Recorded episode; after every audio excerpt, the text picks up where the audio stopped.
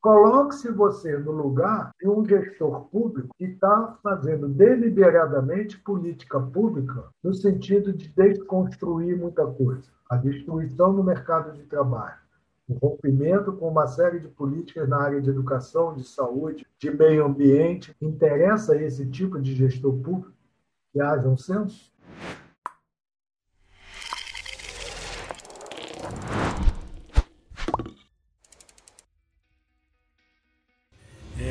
Bem-vindos ao Jobcast, o podcast das profissões. É, sejam muito bem-vindos a mais um episódio. E hoje a gente tem um convidado especial, o Eduardo Pereira Nunes, é, economista, que vai conversar e vai ter um bate-papo aqui com a gente, contar um pouco da sua profissão, da sua estrada aí, trilhada, das suas experiências, né? E a gente queria que as pessoas que estiverem assistindo é, se inscreva no nosso canal, participe, é, dê opiniões, sugestões e não esqueça, obviamente, de dar um like aí. E lembrando que é, isso se trata de uma produção independente, não vincula nenhuma marca ou instituição. É, seja muito bem-vindo, Eduardo. É um prazer aí pra gente é, recebê-lo, né, para esse bate-papo. E a gente espera aí é, ter um, bate-papo bem proveitoso e conhecer um pouco mais é, da sua carreira. Boa noite a vocês, é um prazer muito grande também participar do, do programa. Parabenizo também vocês pela iniciativa, é uma iniciativa importante e para mim é uma experiência também assim desafiadora, né? Porque cada vez mais é essa mídia, é esse meio de comunicação entre nós todos e temos que desenvolver o hábito de conversarmos, discutirmos por esse caminho, ainda mais numa ocasião como essa em que vivemos em dificuldades com a pandemia, sem a possibilidade de aproximação. Então, parabenizo vocês por terem encontrado o caminho e, levar, e que levem adiante essa experiência, porque será muito proveitosa para vocês e também para aqueles que forem convidados. Sem dúvida, a gente agradece e é óbvio, né? Acho que está sendo um desafio para a gente também, principalmente para essa questão de pandemia, né? Tem que fazer tudo remoto e tal. Mas a gente espera é, que, à medida que o, o, programa for fluindo, né, esse projeto for fluindo, a gente possa fazer é, novas participações e trazer os convidados para fazer uma presencial, né? Que acho que a gente, é, a gente gostaria muito de ter esse bate-papo próximo, né? Porque eu, eu, principalmente, gosto muito de estar com as pessoas, né? Faz, faz bastante diferença esse bate-papo junto, né? Que uhum. agora não dá, obviamente, fazer nenhum tipo de aglomeração por conta da pandemia, mas. É, a gente até queria, né? É, exatamente. A, a, gente vai se moldando, né? Conforme as plataformas vão mudando e a iniciativa da gente criar o Jobcast, que é uma plataforma de podcast que, inclusive, está muito em alta, né, no momento, é justamente pegar essa onda e trazer um conteúdo de relevância que a gente acha sensacional para a comunidade, né? Então, é, tentar inovar. Muitas vezes alguma, algumas áreas de negócio, algumas áreas de, de ideias, elas ficam limitadas a alguma coisa atrasada. Então, é, dependendo do conteúdo, você acha muito em blog, já não se usam mais blog e tal, então é um Exato. negócio já um pouco mais arcaico, é revista, jornal. Isso está ficando ultrapassado, né? Querendo ou não, está ficando ultrapassado. Ainda existe. E talvez o jornal é um negócio que nunca vai deixar de existir. Mas existem plataformas que estão vindo muito mais fortes. Então a nossa iniciativa do podcast é justamente, é justamente essa. essa. Ah, a internet mudou tudo, mudou né, tudo, a internet mudou tudo. Então, democratizar é, e mesmo, mais. E mesmo que o, o, encontro presencial seja importante, nós vivemos num país de dimensões territoriais muito grandes. Então, é. É, o mecanismo encontrado por vocês aproxima mesmo aqueles que estão muito distantes fisicamente um do outro. Então tem essa Exatamente. vantagem. É, isso é verdade. A gente espera que um dia a gente possa fazer presencial porque é, é legal ter esse calor das pessoas, acho que muda bastante a dinâmica, fica muito legal.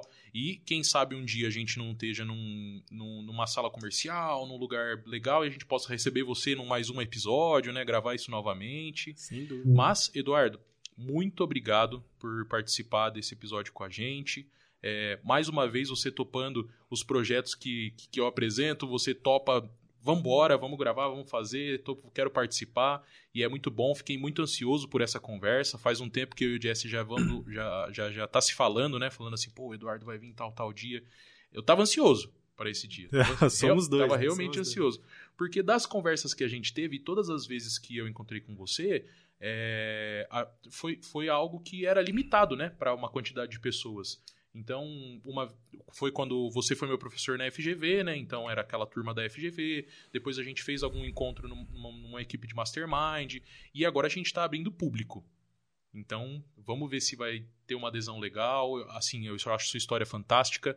E acho que todo mundo que ouvir esse podcast ou assistir pelo YouTube vai sair com uma revolução na cabeça, assim, ou com umas dúvida. ideias sensacionais. Exatamente. É o que a gente espera, né? Poder, poder compartilhar conhecimento, informação com todo mundo.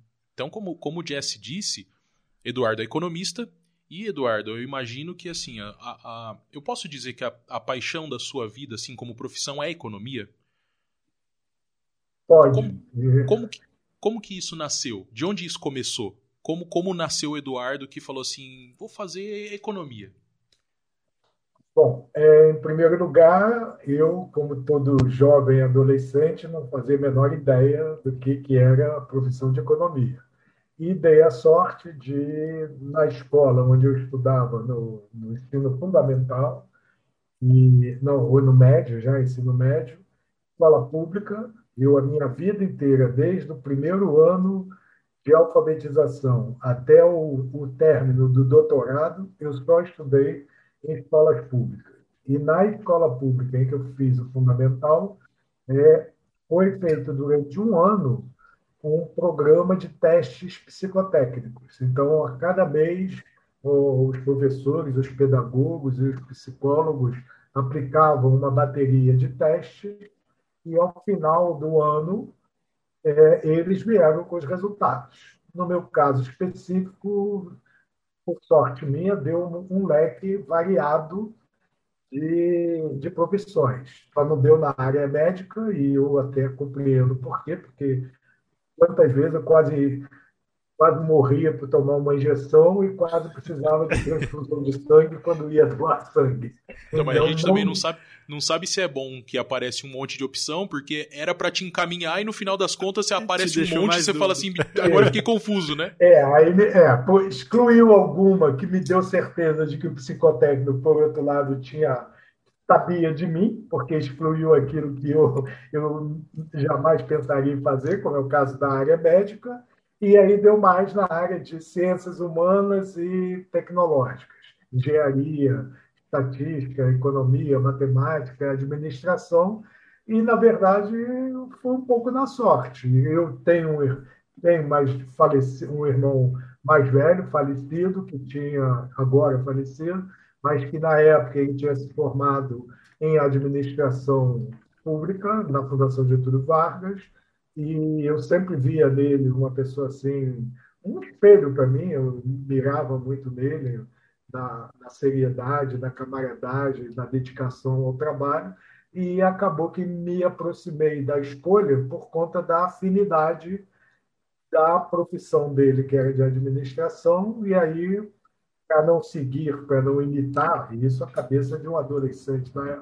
eu optei por aquela que seria mais próxima economia. Fiz o vestibular de economia, mas também fiz de administração. Passei por economia, passei por administração, economia na UFRJ, no Rio de Janeiro, e administração na Fundação Getúlio Vargas. Cursei simultaneamente as duas durante três anos e meio, mais ou menos, mas ao final eu optei por começar a trabalhar e aí na escolha eu tranquei a matrícula no curso de administração e fui concluir o mestrado, a graduação, depois fiz mestrado e doutorado em economia.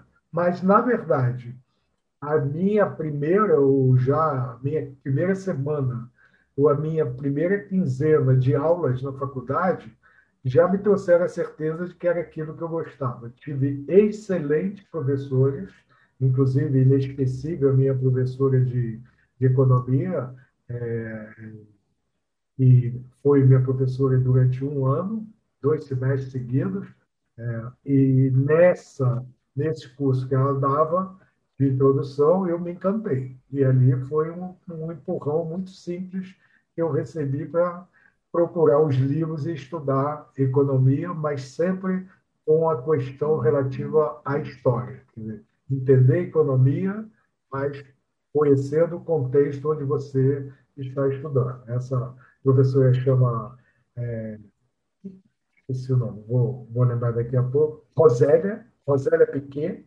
uma brilhante professora, ainda hoje é professora na, na Universidade do Estado do Rio de Janeiro, e ela foi responsável por eu seguir a carreira tal como você está perguntando. Como que você chegou à profissão de economista? A culpa é dela. Mas na época, Eduardo, você já imaginava um, uma profissão na área acadêmica? Ou se ainda pensava, talvez, ah, tudo bem, estou fazendo economia, mas eu vou trabalhar na área privada? Ou você sempre imaginou assim, não, eu quero ir para a área acadêmica mesmo, que você decidiu fazer o mestrado?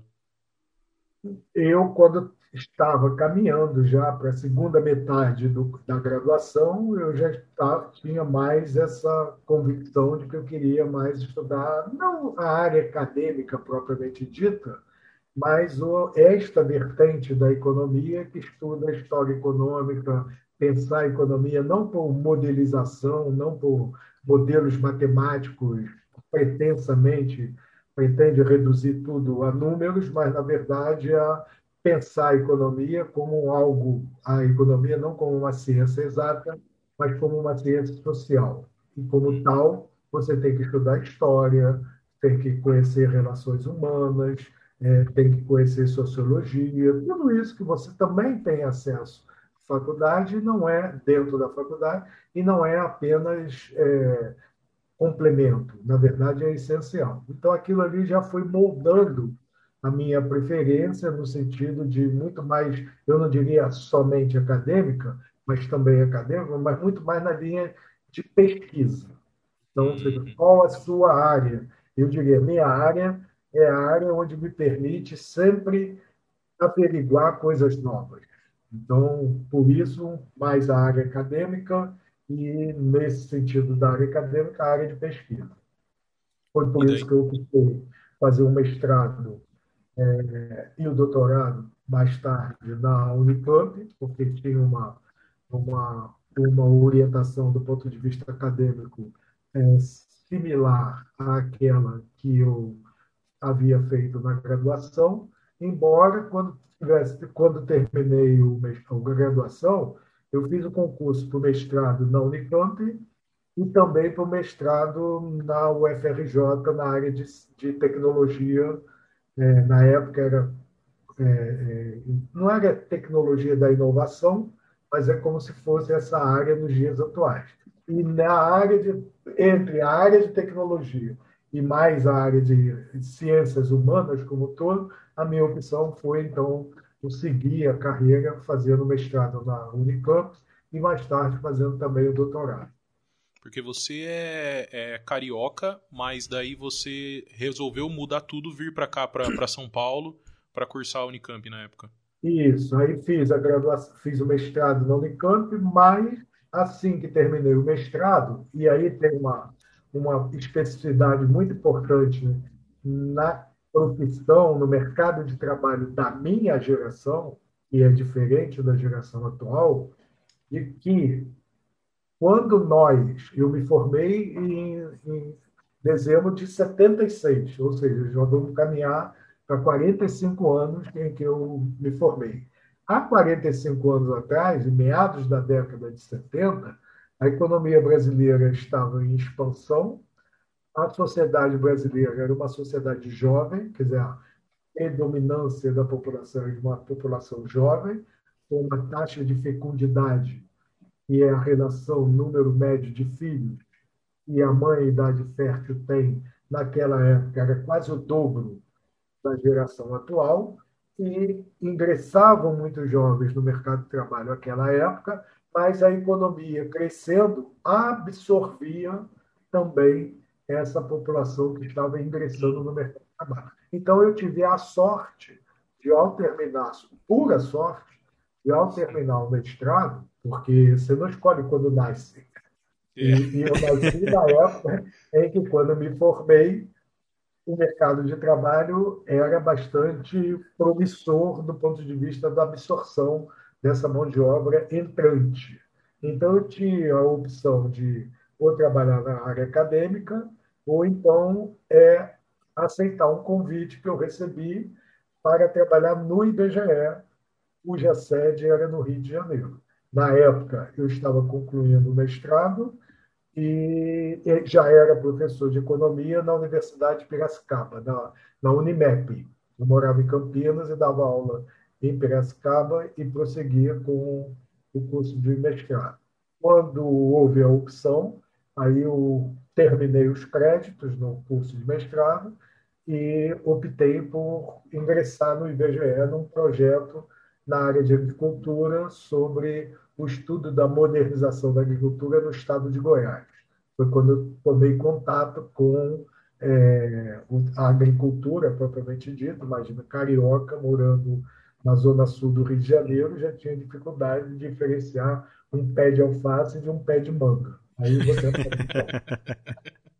Eu trabalhar numa instituição que vai, faz trabalhos de geografia, na época de geografia, na área de geografia, junto com a Embrapa, era o convênio IBGE-Embrapa, para analisar o processo de modernização da agricultura no sudoeste de Goiás. Hoje é o centro-oeste inteiro, mas a região para onde eu fui fazer o trabalho era pioneira no que hoje a gente vê da expansão do agronegócio, já era o pioneirismo com algodão, com milho, soja, tal como a gente está vendo hoje. Então, ali, tendo feito a graduação, o mestrado em Campinas, eu depois retornei ao Rio e comecei a trabalhar no IBGE, onde eu trabalhei no, no conjunto cerca de 33 anos. Nossa, uma carreira longuíssima, mais do que eu tenho de idade. Sem dúvida. Eu tenho, tenho essa cara de velho, mas eu não sou velho, não. As pessoas falam que eu sou velho. Mas, mas é mas essa outra diferença da minha geração para a geração de vocês. Na minha geração, por conta da influência dos nossos pais, dos meus pais, da minha geração, é, ter um emprego era uma coisa relativamente mais fácil do que é hoje, mas, em compensação, a perspectiva que o cidadão tinha a respeito do emprego era aquela coisa não da estabilidade da acomodação, mas fazer uma carreira na empresa. Uhum. Qualquer que fosse a empresa onde você trabalhasse. Então, era muito comum. O que hoje a gente vê que não é tão peculiar esse aspecto. Hoje, a rotatividade da mão de obra dentro da empresa não é só pelo lado da empresa que que troca o seu funcionário, mas pelo lado do trabalhador que também não tem esse vínculo, não tem essa perspectiva de ter um vínculo longuíssimo num único local de trabalho. Ou seja, o mundo muda e a gente nem percebe. Só quando começa a comparar as gerações é que a gente percebe essa diferença muito grande. Então, se é, é, é, surpreendeu o fato de eu ter trabalhado mais do que o que você de tempo no, numa instituição, mais do que o que você tem tempo de vida, para você pode parecer ser uma grande surpresa. Mas se você comparar o, o meu tempo de trabalho com gerações anteriores à minha, não era tão surpreendente. Você é, vai encontrar muitos como eu. E eu diria até, Eduardo, que hoje em dia, não só mudança de empresas é, são muito mais comuns para as pessoas na, nos dias de hoje, como também de profissão. Então, eu, eu, cheguei a ler um estudo faz um tempo já que, em média, a pessoa tem três profissões durante a vida, hoje, né? Uhum. Em áreas totalmente diferentes. Então, então, se troca de área totalmente diferente três vezes na vida. Hoje é comum, né? Isso acontecer. Antigamente era antigamente muito raro, né?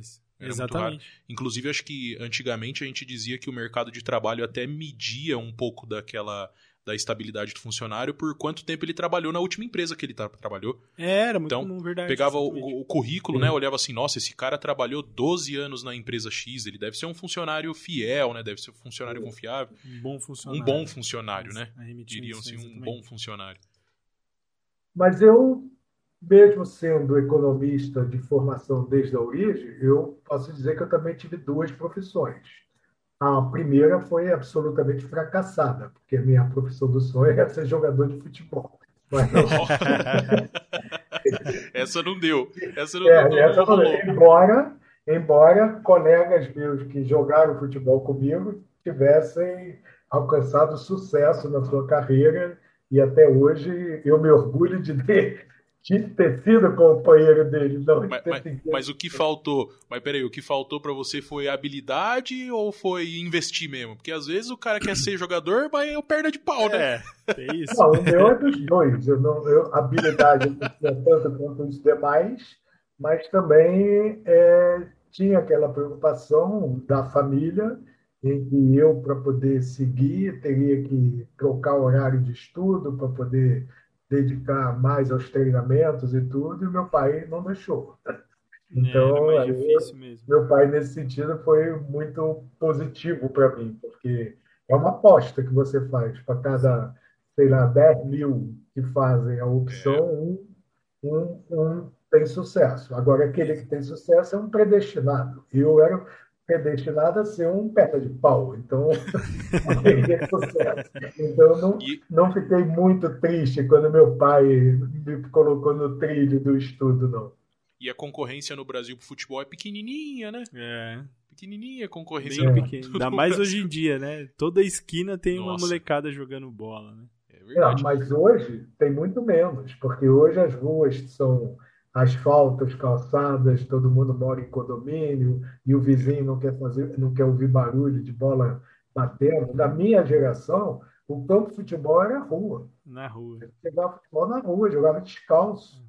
Então, de volta, voltava para casa com o dedo ralado, é. dedo sangrando, perfurado e tudo, mas era tudo no, no paralelepípedo, não era no asfalto, não. Depois é que veio o asfalto para atrapalhar, porque no verão do Rio de Janeiro no verão do Rio de Janeiro, aquele asfalto derrete, imagina você jogar futebol descalço. Mas tudo isso eu fiz e gostava muito, mas chegou uma hora que eu, e eu inclusive joguei, pratiquei muitos anos, não acabei não praticando futebol de campo, fiquei só jogando futebol de salão e parei de jogar exatamente quando estava já fazendo duas faculdades e começando a me preparar para o mestrado. Aí não dava para fazer duas faculdades, fazer estágio, estudar para faculdade e ainda. Ser atleta, muita coisa. É muita coisa uma com um cara só. Não tem como. abrir mão. Mas foi assim por convicção. E na época que você fazia. E na época que você fazia essas duas faculdades, você trabalhava também ou, ou só estudava mesmo? Também trabalhava, mas como estagiário. Eu uhum. trabalhei como estagiário na Fundação Getúlio Vargas e depois na Fundação Oswaldo Cruz, inclusive no Instituto, que hoje tem um peso muito grande na Fundação Oswaldo Cruz, que é o Instituto de Epidemiologia. Eu trabalhava na área de estudos socioeconômicos na área de saúde. Caramba, eu não então, sabia nem que isso existia, cara. como, como que era esse trabalho, Eduardo? Como que é esse, né, esse negócio? O estudo, os estudos socioeconômicos sobre saúde são fundamentais porque você vai analisar a natureza das doenças associadas às condições de vida da população. Então, ah. você vejam hoje mesmo, as condições de impacto da pandemia sobre a população não é a mesma para todos os níveis sociais do nosso país. Então, hoje Sim. a gente tem muita gente que, mesmo com a pandemia, se vê obrigado a sair para trabalhar, porque tem que trazer dinheiro diário para o sustento da família, que é diferente daquela família mais abastada que pode, de alguma maneira, se prevenir, não só medicamente, mas também fisicamente, de um fenômeno como essa pandemia ou qualquer outro tipo de doença. Então, existem aspectos sobre a saúde das pessoas que estão diretamente relacionadas com as condições sociais de vida dessas mesmas pessoas. A saúde não é algo absolutamente dissociado da, dos aspectos sociais. E os estudos daquela época foram voltados exatamente para isso.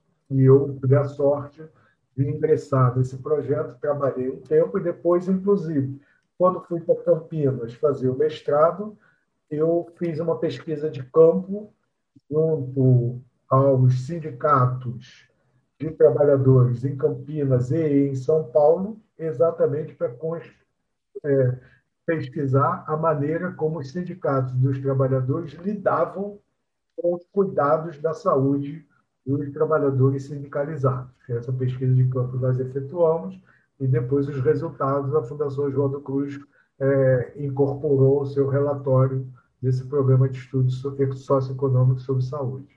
Entendi, entendi. E esses estudos, eles impactavam em distribuição de vacina, medicamento, como que ia ser feito? Não, aí é o outro braço do mesmo é, estudo, que era o estudo do, de epidemiologia. O estudo de uhum. epidemiologia que vai estudar os aspectos sanitários da, da sociedade e as condições em que a medicina social precisa atuar para enfrentar e prevenir doenças que afetam a população, como o caso das vacinas. Então, eram dois programas que caminhavam em paralelo: o de epidemiologia e o de é, condições sociais na saúde. Eu trabalhava nas condições sociais da saúde, inclusive de atenção médica aos trabalhadores, no caso da pesquisa dos sindicatos, e a outra era muito mais constituída por profissionais da área médica propriamente dita, que é o estudo de epidemiologia, que é um campo fundamental da medicina. Caramba, que interessante. Eu nunca, imagine, nunca imaginei que tinha é, todo essa, é, esse sistema por trás. Né? Tem uma, uma parte econômica por trás da própria saúde, da epidemiologia, para poder Isso. saber quais são as condições Mas não corretas. Só econômica, econômica, social, política e vários aspectos. Eu, como estudante de economia, trabalhava na área econômica, mas tínhamos, tínhamos também sociólogos e outros profissionais envolvidos no mesmo projeto. É legal que quanto mais eu vejo economia, quanto mais eu estudo e conheço sobre economia, eu vejo que ela é um ponto central conectado a todas as disciplinas, né? A, é. tudo interfere numa economia, seja ela num nível menor, maior, ou em níveis sociais, ou em níveis monetários.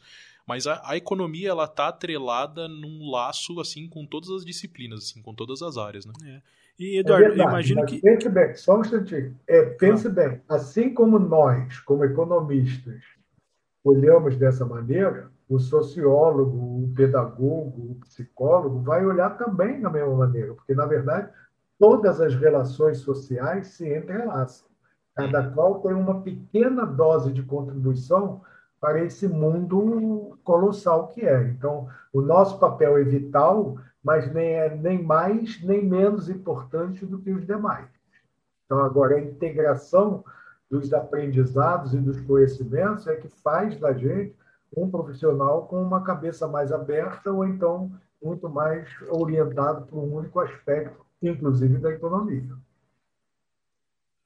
Imagino também que nessa época é, o professor é, o Eduardo trabalhou em fazendo esse tipo de atividade na década de 80, é isso? De 70. Na de 70. De E imagino que para fazer essas pesquisas, além de, obviamente, trabalhoso, tinha, tinha pouco espaço para erro, né, Eduardo? Porque é, naquela época existia menos acesso à, à tecnologia e eu imagino que demorava gostei da caneca pra... dele. Desculpa aí que eu gostei da caneca dele.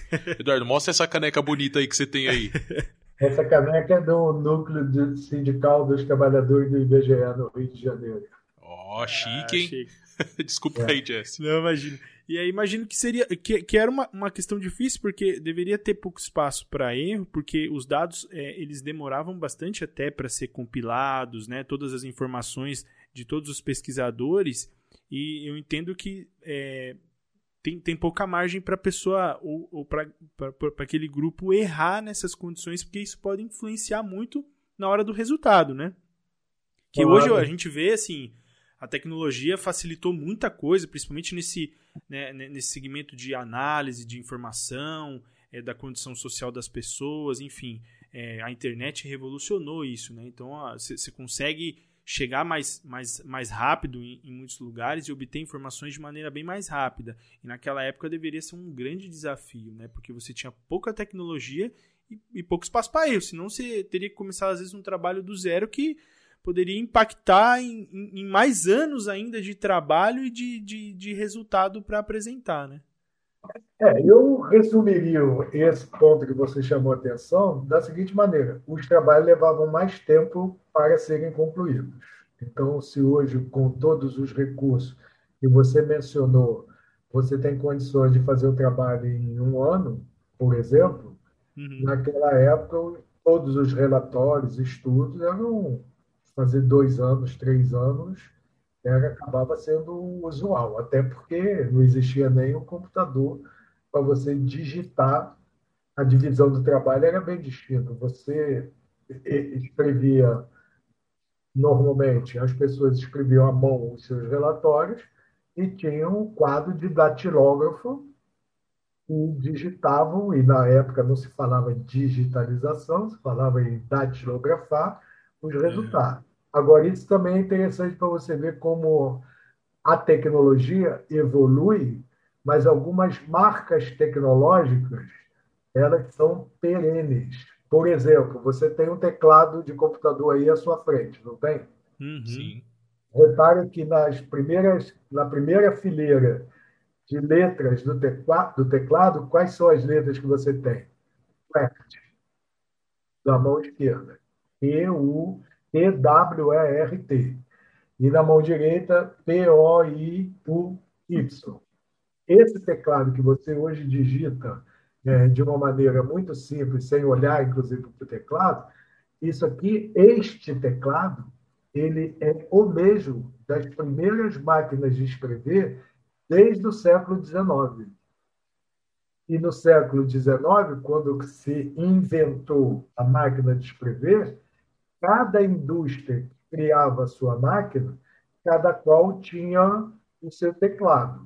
Por que, que você pode se perguntar, mas por que, que não é A, B, C, D, E, F, G, H? Por que, que não é? Seria mais lógico, né? Seria mais seria lógico. mais lógico? É. Mas só que a época, a gente olhando o que, que é uma máquina de escrever, o, cada teclado desse vinha com a peça que iria ao encontro da folha de papel para marcar a tinta daquela letra. E qual era o problema quando o datilógrafo ou a datilógrafa digitavam com muita pressa? As teclas Encavalava, né? um ou outro, tinha que parar de digitar, de datilografar, para desentravar aquilo e começar tudo de novo. Então, isso interrompia a produtividade do trabalho. Então, a Remington lançou na sua na sua, no seu lançamento da sua máquina de escrever, uma máquina de escrever com esse teclado.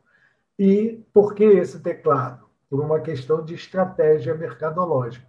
Na hora de mostrar a eficiência da máquina, é, foi é, datilografado um, uma palavra. E a palavra datilografada foi a palavra máquina de escrever em inglês, que é typewriter. E se você for digitar typewriter numa máquina de escrever ou no teclado do computador, você vai ver que cada letra que você digita está distante da letra seguinte. Então, consequentemente, aquelas teclas nunca iriam trepar uma na outra e, portanto, prejudicar o lançamento do seu produto. Com o passar do tempo, esta forma de apresentação do teclado venceu todos os outros modelos de máquina de escrever, depois mesmo com a máquina de escrever elétrica permaneceu, e hoje a gente tem até um celular, um laptop, um desktop. Que é o mesmo teclado. É o mesmo teclado. que curioso.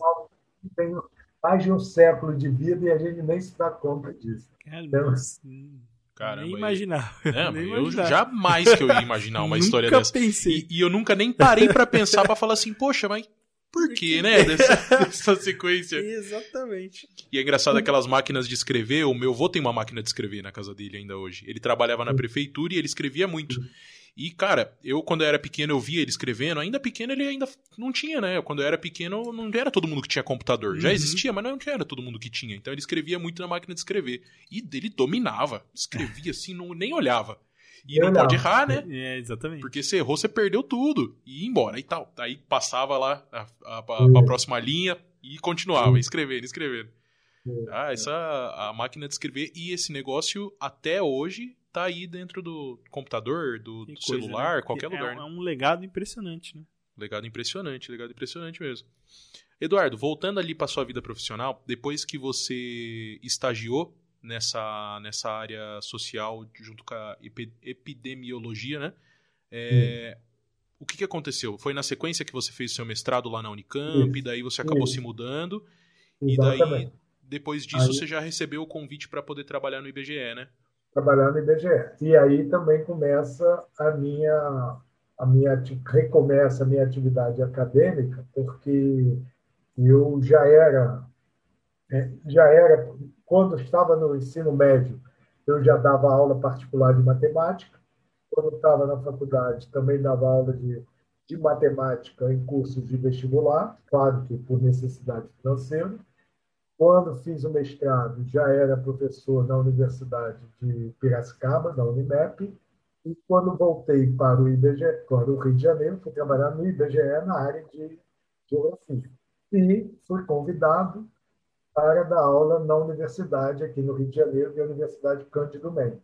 Então, eu passei a trabalhar é, durante a semana no IBGE e quinta-noite e sábado de manhã eu dava aula na, na universidade. Então, veja você que a minha vida inteira, sábado, sempre foi dedicada à atividade acadêmica, inclusive nos cursos de MBA, as aulas eram nos dias de sábado. Então, durante muitos anos, desde, desde que eu saí da faculdade, eu também tive a atividade acadêmica como uma, eu diria, uma segunda profissão. A, uhum. o CERN é a economia, mas dois olhares da economia. A, a atividade acadêmica como professor e a atividade de pesquisa dentro da instituição de estatística. E foram duas atividades que eu desenvolvi paralelamente durante toda a minha carreira, e eu tenho certeza de que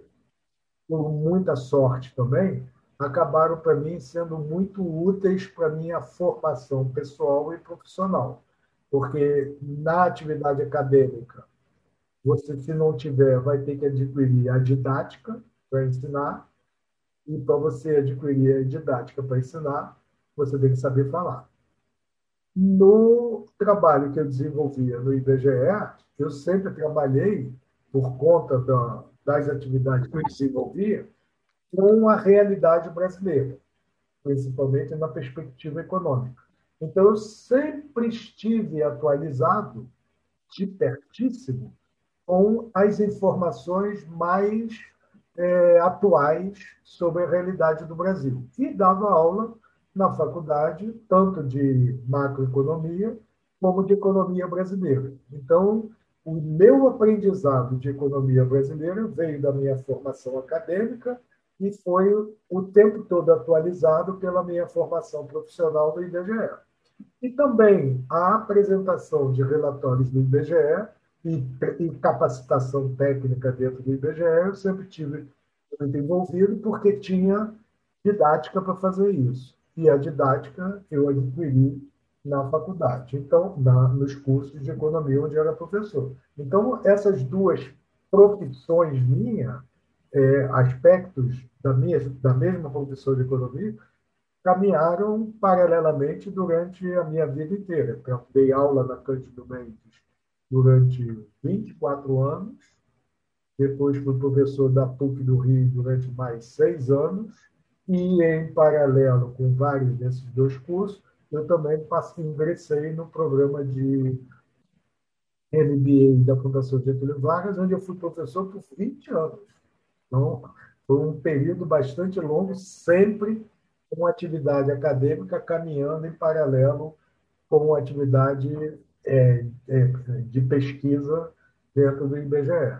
Então, foram, quer dizer, aí você diz, foi a escolha que você fez? Não, eu gostei de fazer os dois e por questões financeiras, na medida que a remuneração de professor nem era e nem continua sendo até hoje suficiente para te dar uma estabilidade, uhum. e também a remuneração de, de funcionário do IBGE durante muitos anos também não era lá grandes coisas. Então, a soma da, da renda das duas, das duas profissões que tinham me davam um nível de renda melhor e, consequentemente, eu investi na condução desses dois projetos de vida, que foi o que eu fiz o tempo todo. Mas, para mim, foi muito útil.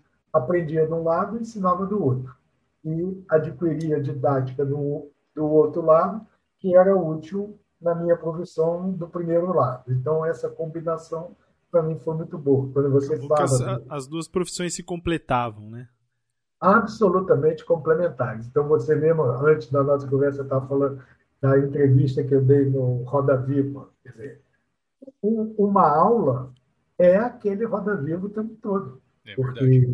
É porque, inclusive, pela forma como eu, eu tenho o hábito de dar aula, eu não dou aula de costa para o aluno, escrevendo no quadro, ou então dando uma, uma aula sequencial, depois de falar 15, 20, 30 perguntas, minutos, perguntar: você tem dúvida? Quem é que tem dúvida? Nem eu não, não é essa a minha didática. A minha didática é interagir desde o início com perguntas e respostas sobre os temas que são objeto da aula. Então, esse, essa troca de informação com o aluno no dia a dia foi um treinamento do Roda Viva. Pergunta o tempo todo, porque vocês muito bem sabem que tem hora que aluno também quer pegar no pé do professor, inclusive para saber se ele sabe mesmo aquela matéria que ele está ali na Exatamente.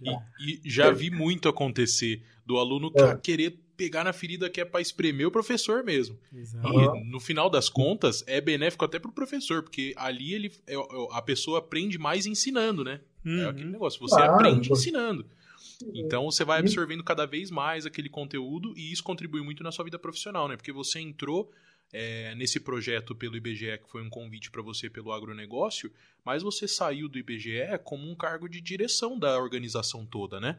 Como, como que isso chegou? De, de lá daquele projeto de agronegócio até a, a direção do IBGE, assim, como que foi essa jornada? É, isso foram praticamente 25 anos de trajetória até receber esse convite honroso de presidir o IBGE. Quer dizer, eu trabalhei em muitas áreas no IBGE. Trabalhei na área da geografia rural, onde a gente fez o trabalho sobre agricultura, e a experiência que eu tive na, no departamento de geografia sobre agricultura me proporcionou a oportunidade de trabalhar no departamento de economia do IBGE e eu, no Departamento de Economia, o trabalho que a gente fazia era montar o quadro geral da economia, que era retratado por um, uma ferramenta que é matemática e econômica, que é a matriz de insumo produto, quer dizer, que mostra a estrutura produtiva da economia. O que, que se produz, para quem se vende, de onde se compra, quem é o consumidor, quem é o governo, quais são os investimentos, aquilo tudo e a gente aprende macroeconomia nos grandes agregados do PIB, da renda, do produto. E o nosso trabalho era construir os indicadores econômicos que dão esses agregados do cálculo do PIB e de muitos outros conceitos macroeconômicos importantes. E o nosso trabalho era construir a estatística ou ler as estatísticas com a finalidade de montar esse grande modelo econômico. E esse trabalho tinha, o IBGE ainda tem até hoje, sempre uma área vocacionada para isso, e eu entrei desde cedo, dois anos depois de entrar no IBGE, eu comecei a trabalhar nessa área, onde durante 20, na verdade, 23 anos, foi praticamente o local onde eu trabalhei. Primeiro, é, era uma matriz que tinha à época, cerca de 250 atividades econômicas e uns 500 produtos. Eu era responsável por uma atividade econômica e uma meia dúzia de produtos, quer dizer, uma coisa muito pequenininha naquele universo colossal que era a agricultura. Hum. E depois, por circunstância do trabalho, eu dois anos depois de entrar nessa área, eu assumi a coordenação do projeto inteiro e trabalhando com pessoas fabulosas que me deram muita experiência, transmitiram muito conhecimento, me ensinaram e eu tive a oportunidade, de, pelo menos 10 anos, me especializar bastante nessa área de aprofundamento das estatísticas que retratam a realidade econômica brasileira. Porém, como você tinha mencionado a questão do tempo, que não tinha os recursos como nós temos hoje, basta ver que para montar uma matriz daquela natureza, as primeiras, o IBGE levava mais de cinco anos para fazê-lo. Depois da década de 90, eu fui responsável, inclusive, pela montagem do projeto, em que a gente fazia uma por ano. Então, veja só, começou a fazer a primeira, que foi de 1970, levou sete anos para ficar pronta, a de 75, outros sete, mas a de 90 levou um ano, de 91, 92, 90, cada uma em um ano ficava pronta. E hoje a gente faz por trimestre algo parecido. Então foi uma evolução muito grande e eu sempre estive, por sorte, e também por cair na, na época, da, na era em que essas transformações estavam acontecendo, eu tive a oportunidade de trabalhar nesses projetos, inclusive no desenvolvimento de metodologias. Então, eu, aí quando você fala, ah, você tem muito mais experiência na área acadêmica, mas a minha experiência acadêmica não foi concentrada em realizar estudos, publicar livros, também publiquei, mas não é o, a minha maior contribuição. Minha maior contribuição foi desenvolver metodologias para que a realidade econômica brasileira seja vista, inclusive, da maneira como ela é vista hoje pelos indicadores que são utilizados sobre o PIB dos estados, o PIB dos municípios, o PIB anual, o PIB é, trimestral, e não é só o PIB, é toda a macroeconomia, eu sempre estive envolvido com isso e a minha memória, por ser boa, me ajudava a guardar todas essas informações. Quando ia para a sala de aula, os exemplos que eu dava também eram sempre em cima da realidade do Brasil. Não eram aulas teóricas, mesmo que fosse macroeconomia ou qualquer outra matéria, eu sempre trabalhava com a realidade atual, que é o que interessa ao aluno, que é aquela pergunta que a gente sempre em sala de aula se fala, para que, que eu vou querer estudar isso? Onde é que eu vou aplicar isso? Se você não sabe o que, que você vai ser, é melhor você estudar tudo e alguma parte desse todo que você estudou você vai assimilar e desenvolver mais adiante. Então, o meu trabalho é exatamente com os alunos também mostrar, ó, a gente tem que saber, porque no dia da manhã você pode não construir isso, mas precisará conhecer a realidade para tomar decisão na sua empresa. A realidade é essa, as estatísticas estão aí, os dados são esses, a gente tem que saber interpretá-los.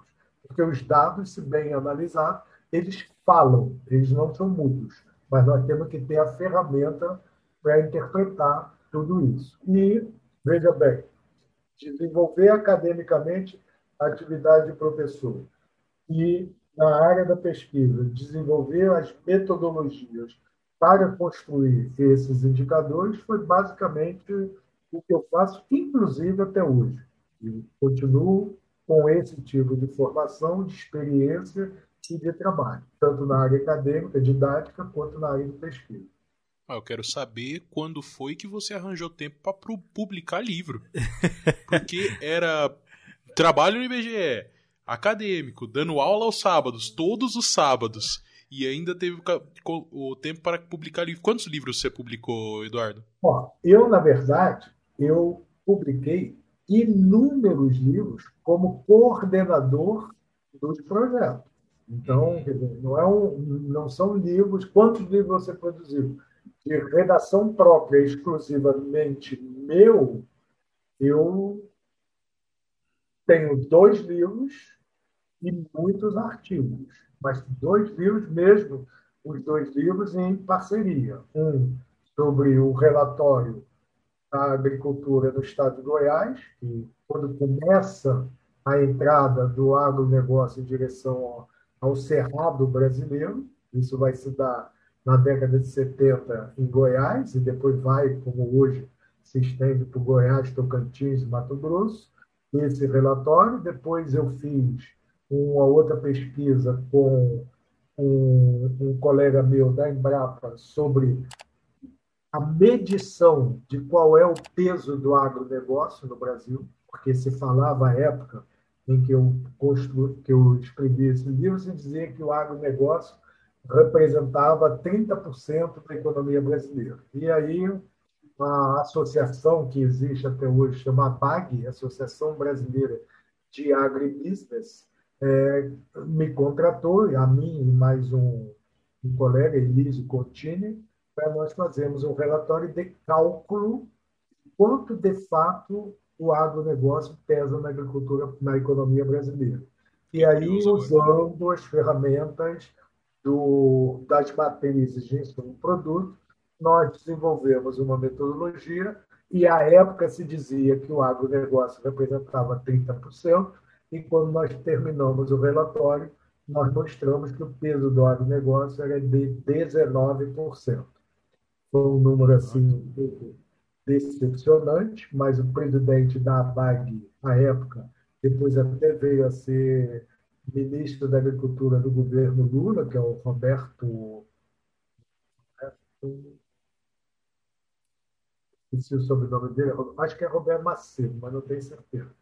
Ele, é, se não concordou, mas pelo menos se conformou, e é o conselho diretor da BAG assumiu o compromisso de que, a partir dali, eles utilizariam esses dados como sendo a referência do peso do agronegócio na economia brasileira. E aí é interessante, porque depois eu fui nomeado, esse livro eu escrevi em 1999.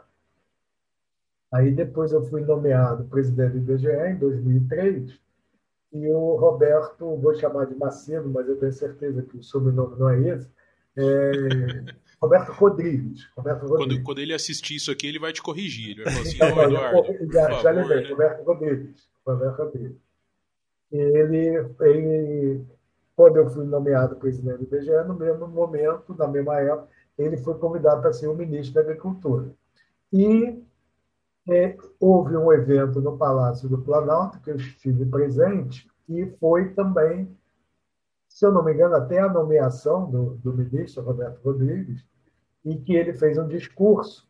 Eu falei, bom, agora eu quero ver, porque todo mundo fala que o agronegócio pesa 30%. A gente entrega o relatório dizendo que era 19%, depois a gente fez para o ano seguinte, chegou até 21%, Aí eu agora eu quero ver qual o número que ele vai falar no discurso oficial para a presidência da República. Aí ele falou, não, porque o peso do agronegócio é, no Brasil é de 25%.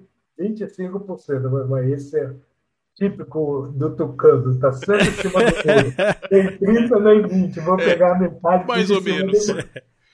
Assim, tá entre 20% e 30%, né? Tá entre 15% e 30%. Cravou, e ele cravava no discurso dele 25%. Então, veja bem, os trabalhos que eu escrevi tinham um público muito mais é, é, específico. Então, eu escrevi esses dois livros e muitos outros livros, mas livros metodológicos sobre, por exemplo, hoje todos os estados brasileiros calculam o PIB dos seus estados, as equipes estaduais das secretarias de planejamento de cada estado calculam o PIB com a mesma metodologia. E não era assim. E dava uma briga danada por conta das questões do regionalismo. Rio e Minas, São Paulo estava por fora porque ninguém tinha dúvida de que São Paulo era o maior.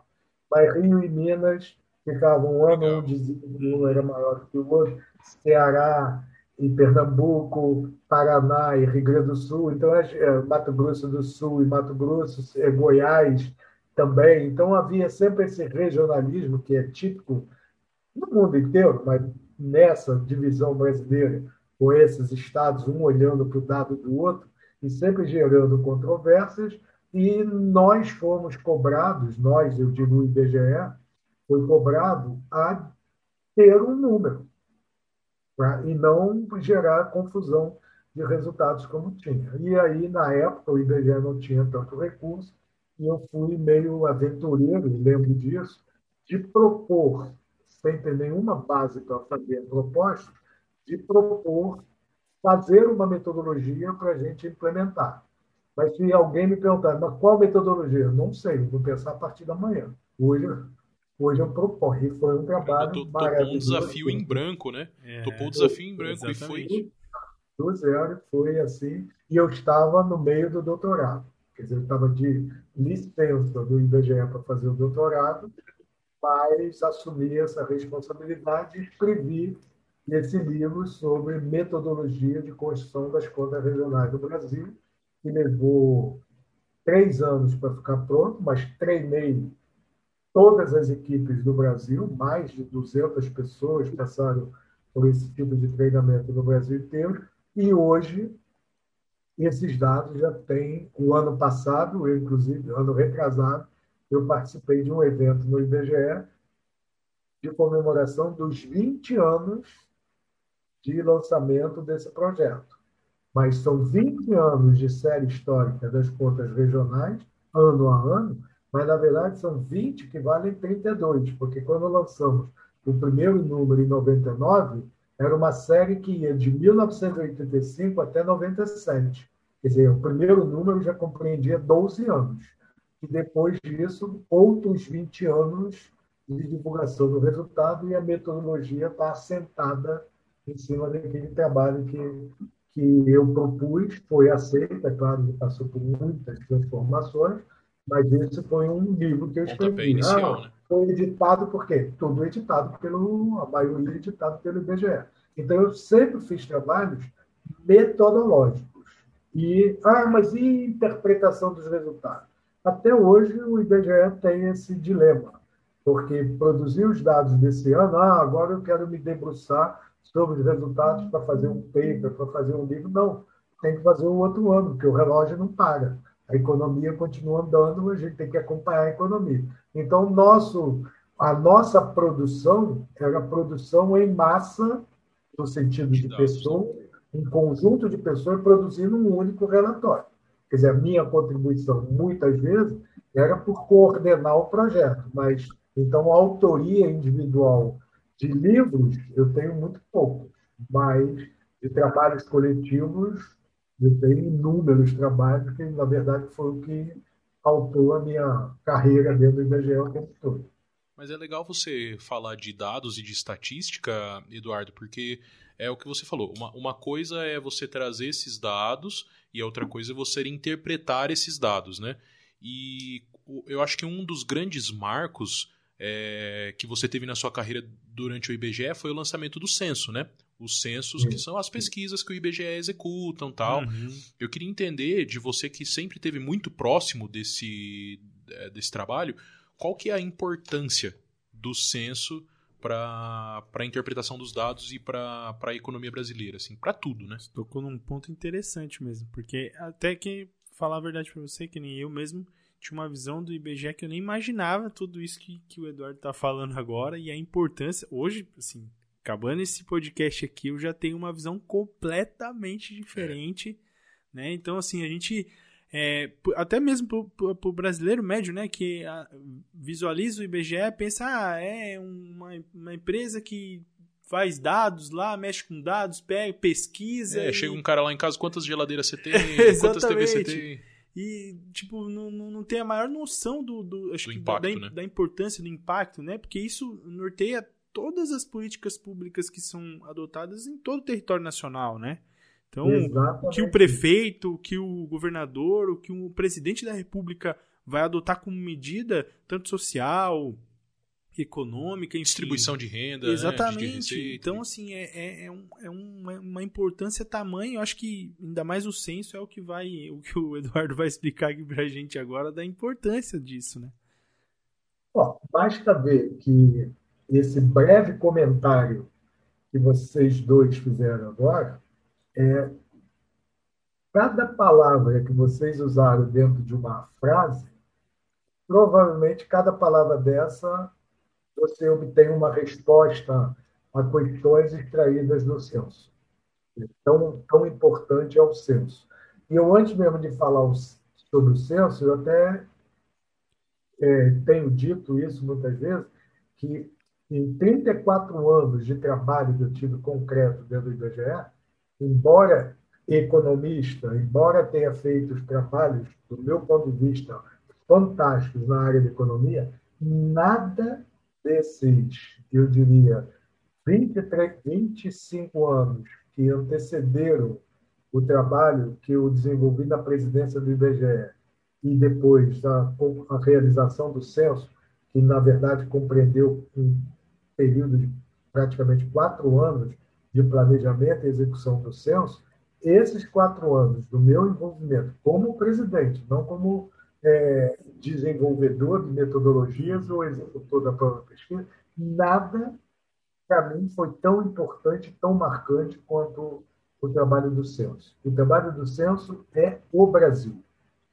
Então, se você quer conhecer o Brasil, você precisa de informação como o censo. E o mundo inteiro faz isso e é, o censo já é um processo de contagem, medição e de compreensão da realidade que já, já perdura por mais de dois séculos.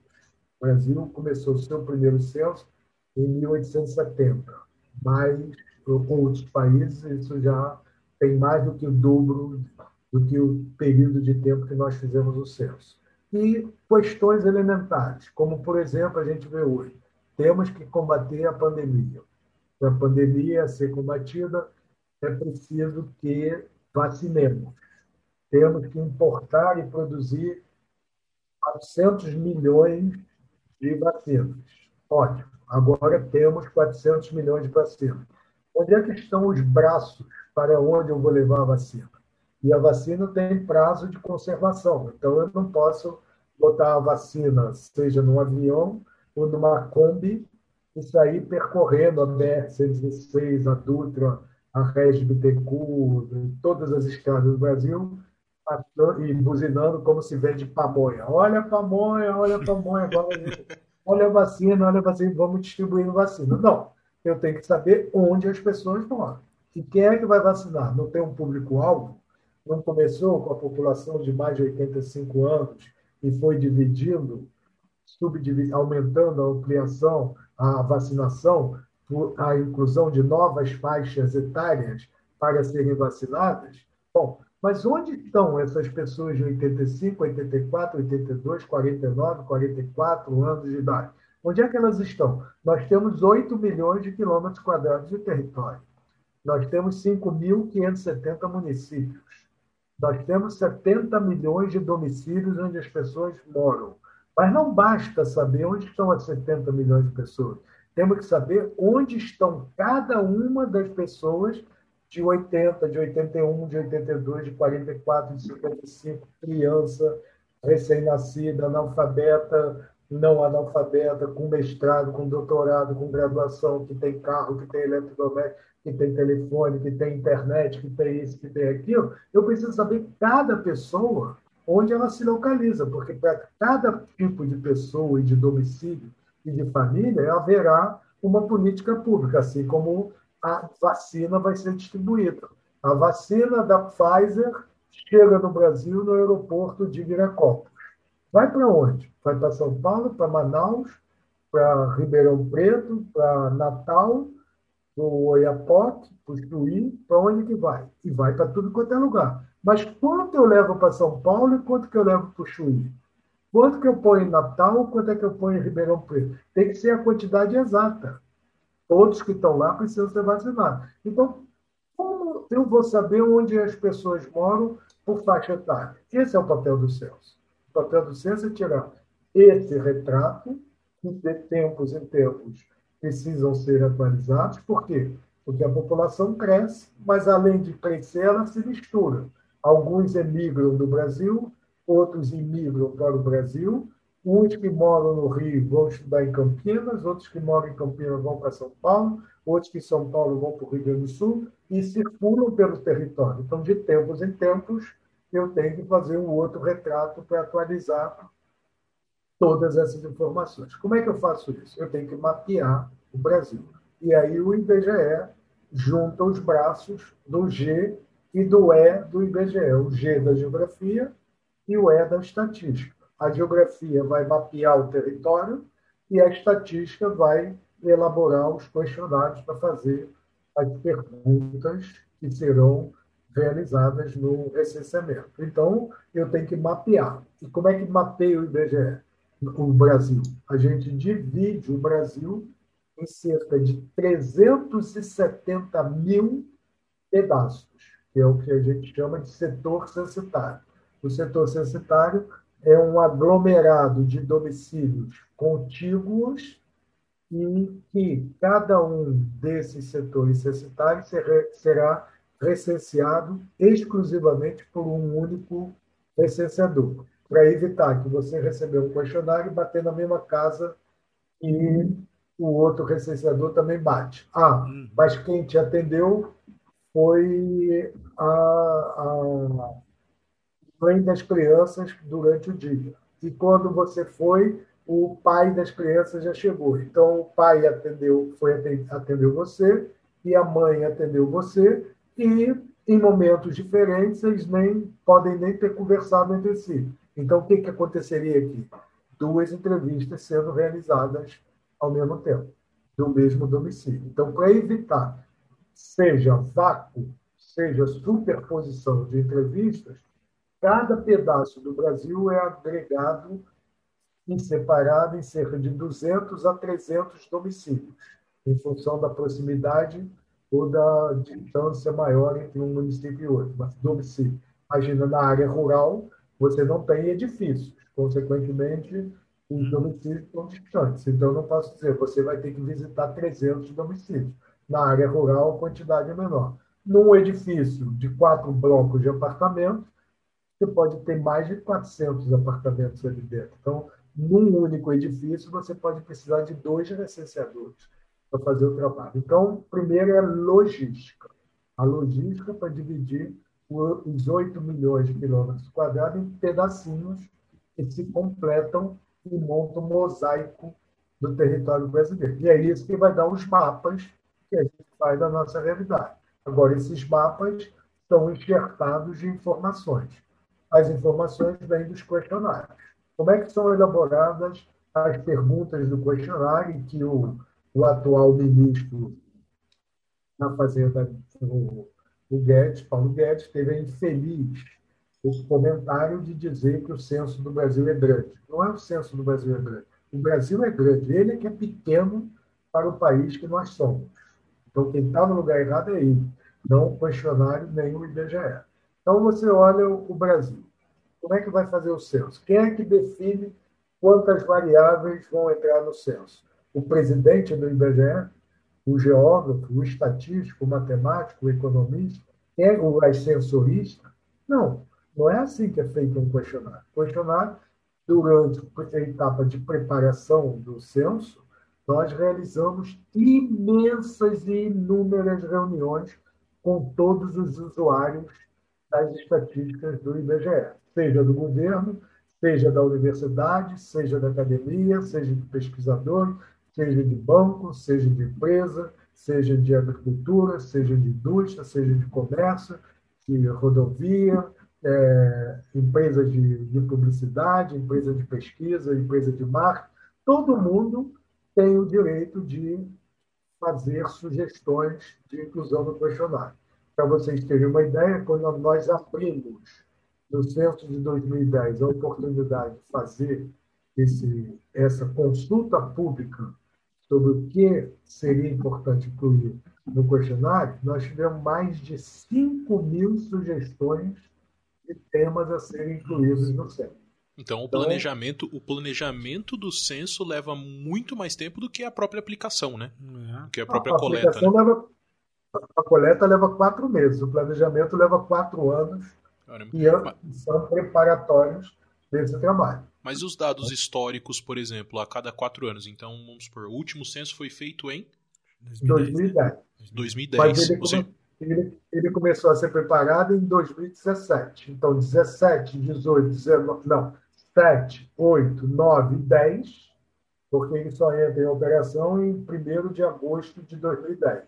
Mas até 31 de julho de 2010, desde 2017, que estão sendo preparados os trabalhos, a logística, a ida e vinda e volta e vai e vem, e telefone, escreve cartas, suplica, replica ao governo, ao ministério, para dar o dinheiro para realizar o censo. A dificuldade para fazer o censo não é da gestão atual do IBGE. Todo presidente do IBGE tem sempre a mesma dificuldade. Conseguir o dinheiro para fazer o censo, porque muito dinheiro, porque o Brasil é muito grande. Então, agora, o planejamento para chegar com um questionário prontinho É um trabalho de três, quatro anos que você vai montando isso. E é claro que cada censo que é feito deixa a memória para o censo seguinte, tanto das uhum. boas quanto das mais experiências. É que mas interessa tanto para o governo quanto para o CNPJ, até mesmo para o CPF, né? Não, claro. Para todo mundo isso é. Ainda mais, se, por exemplo, hoje se você pensar, é, o IBGE lança um, uma pesquisa do censo, você, sei lá, você vai abrir uma empresa. Então você está pensando em abrir um mercado num município X IPTO lá, um município X. Você pega o censo e daí você localiza quantas pessoas tem, quantas pessoas de qual idade, daí você consegue ver qual vai ser a cara, por exemplo, do, do, do seu comércio, do seu restaurante, o que for. E, e aí, Eduardo, estendendo aqui, fazer uma pergunta. É, foi feito, por exemplo, o censo em 2006, certo? E daí o próximo em 2010. Não, foi 2010. 2010. Mas antes, antes dele foi feito em 2006, né? Não, não, começou a ser preparado o censo de 2010, ele começa 2007. a sua preparação em 2006, 2007. São tá. três, quatro anos de preparação e quatro meses de execução. Entendi, entendi. E mais dois anos de divulgação de todos os relatórios. E daí, durante esse planejamento, é, o IBGE busca as empresas e pergunta para elas: ó, o que vocês querem no, no, no, questionário? Ou as empresas procuram e falam assim: ó, eu quero isso. Como que é essa relação? É, é exatamente dos dois caminhos. É, ao longo da, dos anos todos, o IBGE sempre recebe interlocutores em busca de informação. Algumas existem, algumas, outras só são produzidas de 10 em 10 anos. Uhum. Então, estas que são produzidas de 10 em 10 anos já são alertadas a esses interessados. Olha, e esse tipo de informação só será disponibilizada com o censo, o censo acontece a cada 10 anos, daqui a três anos, por exemplo, vai começar o trabalho de preparação, e na hora de preparação, nós fazemos comunicados aos usuários em geral tanto do governo, todos os ministérios, as universidades, as centrais é, de trabalhadores, de empresários, é, federações, confederações, todas as entidades que congregam entidades, sejam pessoas jurídicas ou unidades de pessoas físicas, é, entidades de associação de pessoas físicas, são comunicadas acerca do início do trabalho. E aí é feito uma consulta pública na internet, começa pela internet, o censo 2010, e depois são feitas reuniões presenciais temáticas.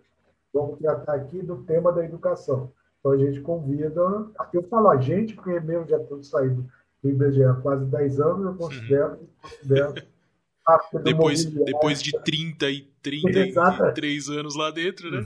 Só não tem uma plaquetinha do, do inventário do mobiliário, mas eu não Propriedade. Tem até é, código de barra.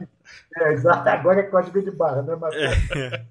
É. Esse, esse, esse censo, então, em tese de 2020, ele já estava no planejamento, então, desde 2016, 2017, já estava 2016, se planejando. 2017. Tanto é que o, o, ministro Paulo Guedes falou que o censo era caro, que isso, aquilo, em 2019. Mas no dia da posse da presidente que tinha sido nomeada, que é a, a Suzana Cordeiro Guerra, que já saiu, e no dia da posse da Suzana Cordeiro Guerra, quer dizer, um ano e meio antes do censo, ele já tinha feito críticas destrutivas ao censo por ignorar completamente o que, que significa um censo. E ignora até hoje. Quer dizer, não mudou, ele não mudou nada a respeito do que, que é o Brasil. Então, para melhor, para pior, ele melhorou, ele mudou.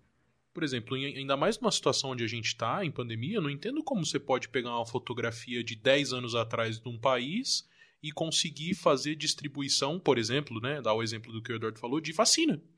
Como é que você distribui? Faz 10 anos, cara, que você não tem uma informação atualizada. Como é que você vai saber para onde vai mandar? Aí, estendendo essa indignação, eu queria perguntar: existem iniciativas independentes que fazem pesquisas e podem atender, por exemplo, a falta do censo nesse período? Existe alguma coisa nesse sentido? Não. O que existe são exercícios que não cabem na economia, que é o que a gente chama de cientificamente, frutometria. num país que não tem informação, fica tudo à base de chute. Qualquer um pode falar o que bem entender, porque não tem um dado oficial para confirmar ou contestar o que você está afirmando, então você planeja no escuro. O conceito de planejamento no escuro é absolutamente incabível. Para você planejar, você tem que ter uma visão do presente, conhecer o passado para pensar o que, você espera do futuro.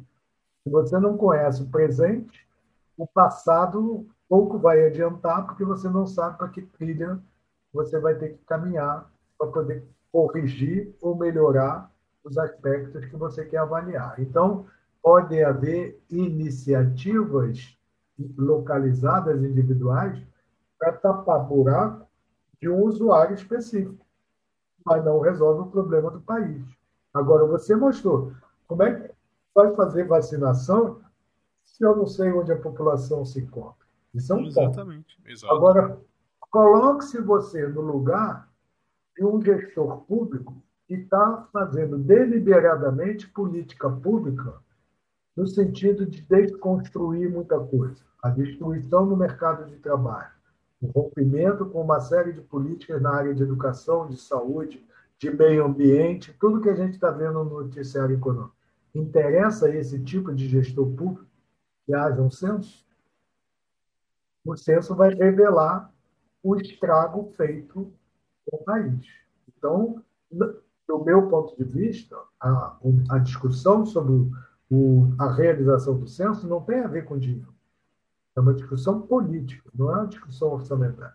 É uma discussão política. É melhor não para eles. É melhor não ter o censo. Senão ele vai, vai, vai, mostrar o rombo, né? Vai mostrar o rombo. E o ano que vem tem a eleição.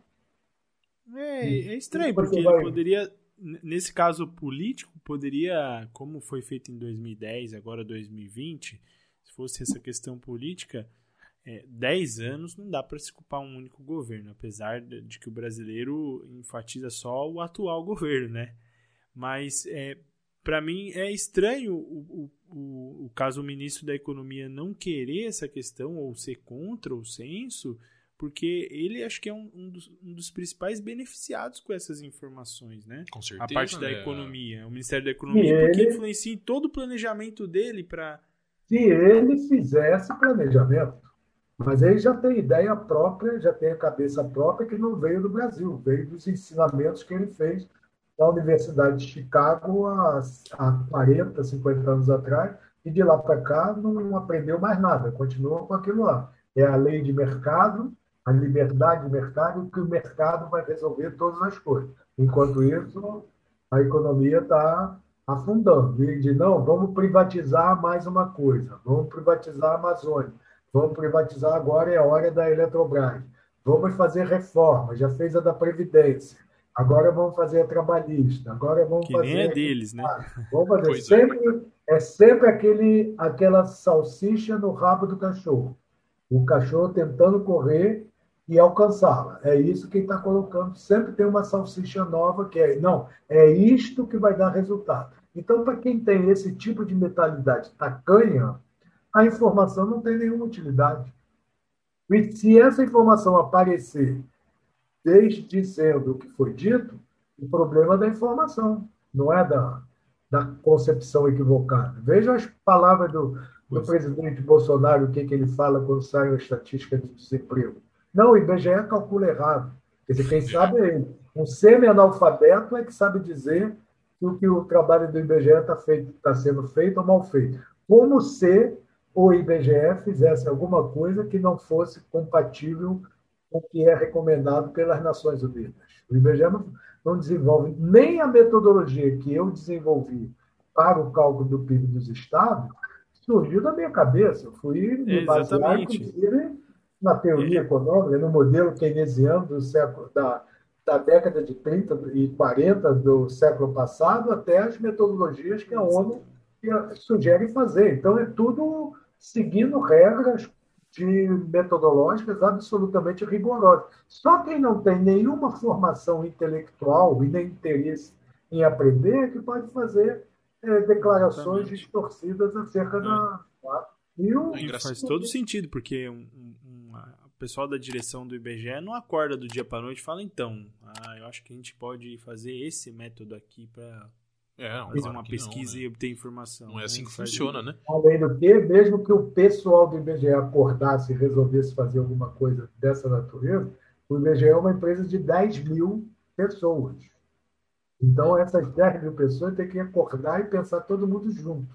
Exatamente. É nem, nem time de futebol pensa junto. Você vê que cada time tem torcida organizada e nem as torcidas organizadas entendem. Então, não existe. É um trabalho incessante, contínuo, que vai se acumulando ao longo do tempo. Como mais no micro ainda nem marido e mulher pensa junto, pensa igual. Quem dirá 10 mil pessoas, né?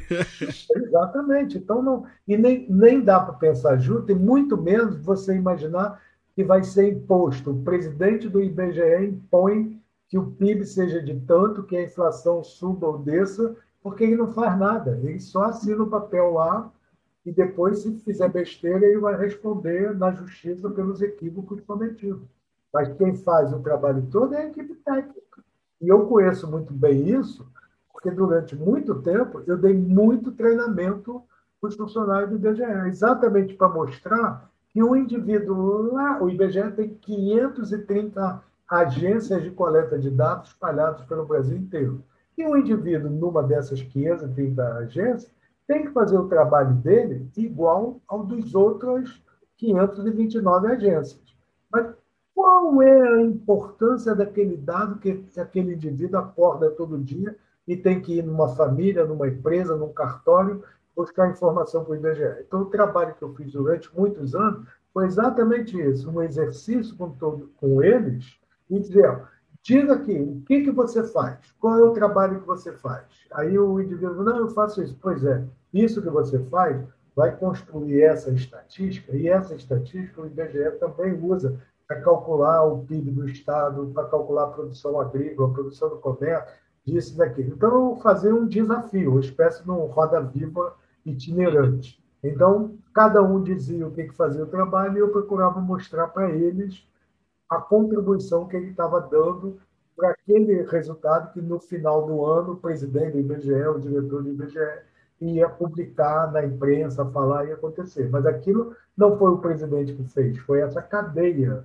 de funcionários sim, sim. que faz. Então, não tem como você culpar uma instituição por algo achando que tem alguém interessado em melhorar ou prejudicar o governo A, B ou C. A história do IBGE durante o meu período sempre foi essa.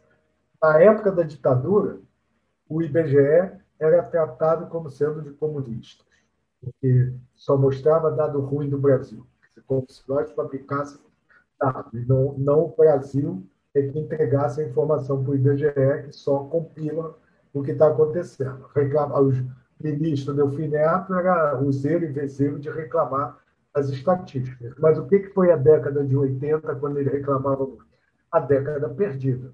O que, que é a década perdida é. de 80? A inflação chegou a milhões de pontos percentuais acumulados numa década e o PIB foi o pior da história que está sendo barrado só pelo atual. Quer dizer, a década de, de 2010, que ainda não terminou, do ponto de vista econômico, é a única que é pior do que a que foi na década de 80. E na década de 80, o IBGE era como se fosse um antro de comunista. Acabou a ditadura, aí temos o, o, o governo, principalmente o governo Fernando Henrique, oito anos do governo Henrique, muitos dados ruins sobre a economia, da inflação, sob controle, mas a dívida pública crescendo, o dólar disparando, o desemprego é, crescendo, a indústria já enfrentando problema de desindustrialização, aí o IBGE passou a ser um antro de petista. Só tem petista. é sempre aí, assim, né? Sai o governo Fernando Henrique, PSDB, entra o governo PT. No início dos anos do governo PT, os dados estavam muito ruins, o IBGE estava cheio de tucano. As pessoas eram mesmas mas parecia um zoológico, né? Cada, em cada era um animal que vestia a camisa do trabalho. Então, criticar não é só esse governo que critica. Porém, a diferença estava que na hora que a instituição respondia formalmente e esclarecia as dúvidas, que os dirigentes nacionais tinham, ela era respeitada a posição do IBGE e o relacionamento do IBGE com o presidente da República sempre mudava. Somente no governo atual, em que não existe nenhuma perspectiva dessa natureza, porque não há diálogo nem com o poste, quem dirá com a instituição de estatística. Então, hoje a situação é muito mais delicada do que foi em anos anteriores. Mas tudo isso a gente está falando por quê? Da importância da informação para você planejar. Então, o censo tem. E o ministro fala: ah, mas o censo é muito grande. Não interessa que o censo seja grande, porque o censo de 2010 tinha cerca de 100 perguntas no questionário da amostra, uma amostra probabilística que levantava cerca de 10% de, dos domicílios brasileiros iam responder um, um questionário mais exaustivo, bem amplo, com mais de 100 perguntas. O outro questionário mais simples, ele era respondido com cerca de 25 perguntas.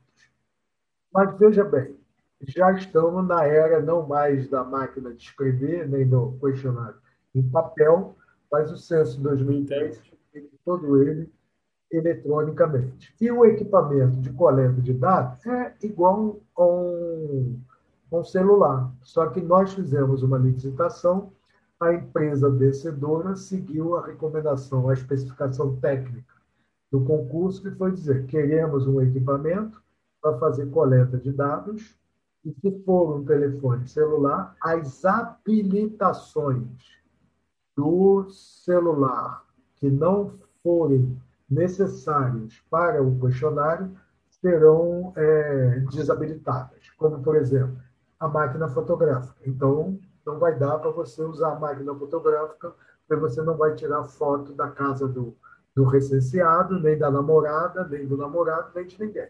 Então, uhum. desabilitava a, o, a possibilidade de tirar foto. O WhatsApp, qualquer coisa dessa natureza, então era uma ferramenta que, na verdade, ela foi emborrecida. Embora ela tivesse 44 uhum. possibilidades, ela seria usada para capturar pelo GPS a localização do domicílio, clicava no aplicativo do questionário, o questionário abre. Aí começa a pergunta: Você reside nesse domicílio? Sim. O domicílio é próprio, alugado, isso aqui. Aí você dá a resposta. Quantas pessoas residem nesse domicílio? Não, eu moro sozinho. Vou perguntar para você quantos filhos você tem? Vou perguntar para você em que ano cada filho está na escola? Vou perguntar a você se tem algum filho com mais de 14 anos que trabalha? A primeira resposta eliminou todas as outras, né? E, e, e qual é a vantagem do questionário eletrônico? O questionário eletrônico, você põe um salto imediato. Então, você vai da pergunta 1 para 44. Uhum. E da 44 já tiver tudo, você vai da 44 para 99 e a tua entrevista pode levar 3 minutos. Ou seja, cada, você... cada família responde uma quantidade, né? Então, uma família pode responder 10 questões, outra pode responder 40, dependendo da condição dela, né? E quantas vão responder todas?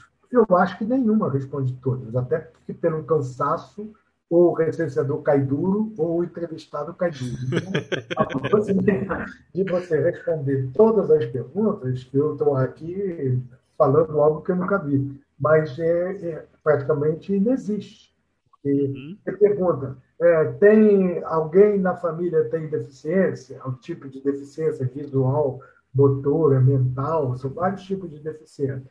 Será que toda a família vai ter pelo menos uma pessoa com cada uma delas, ou vai ter um indivíduo que, que tem todas as deficiências simultaneamente, são, são eventos raríssimos.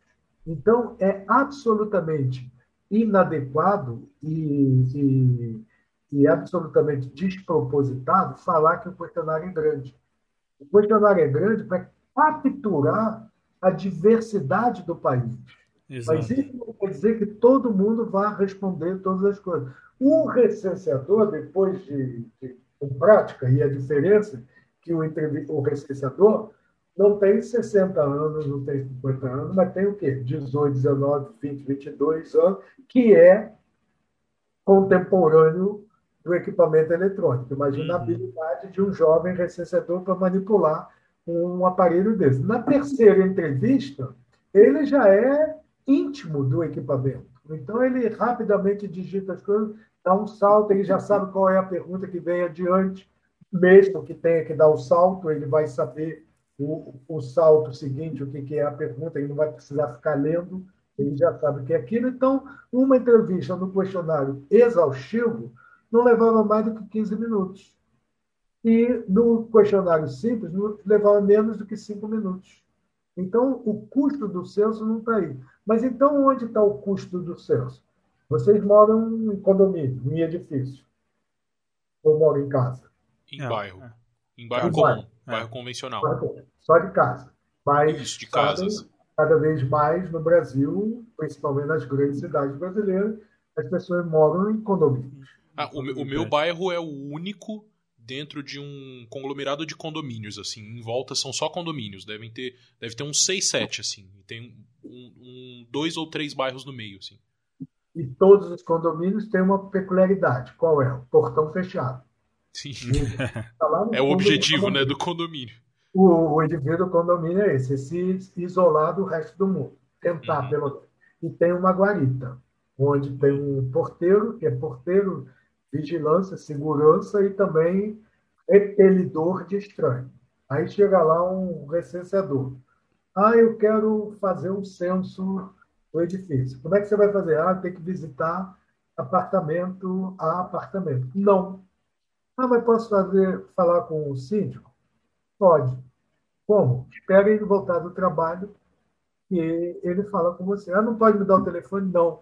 Não tenho ordem para dar telefone para ninguém. Não tenho, ordem, não tenho permissão para deixar nenhum estranho entrar.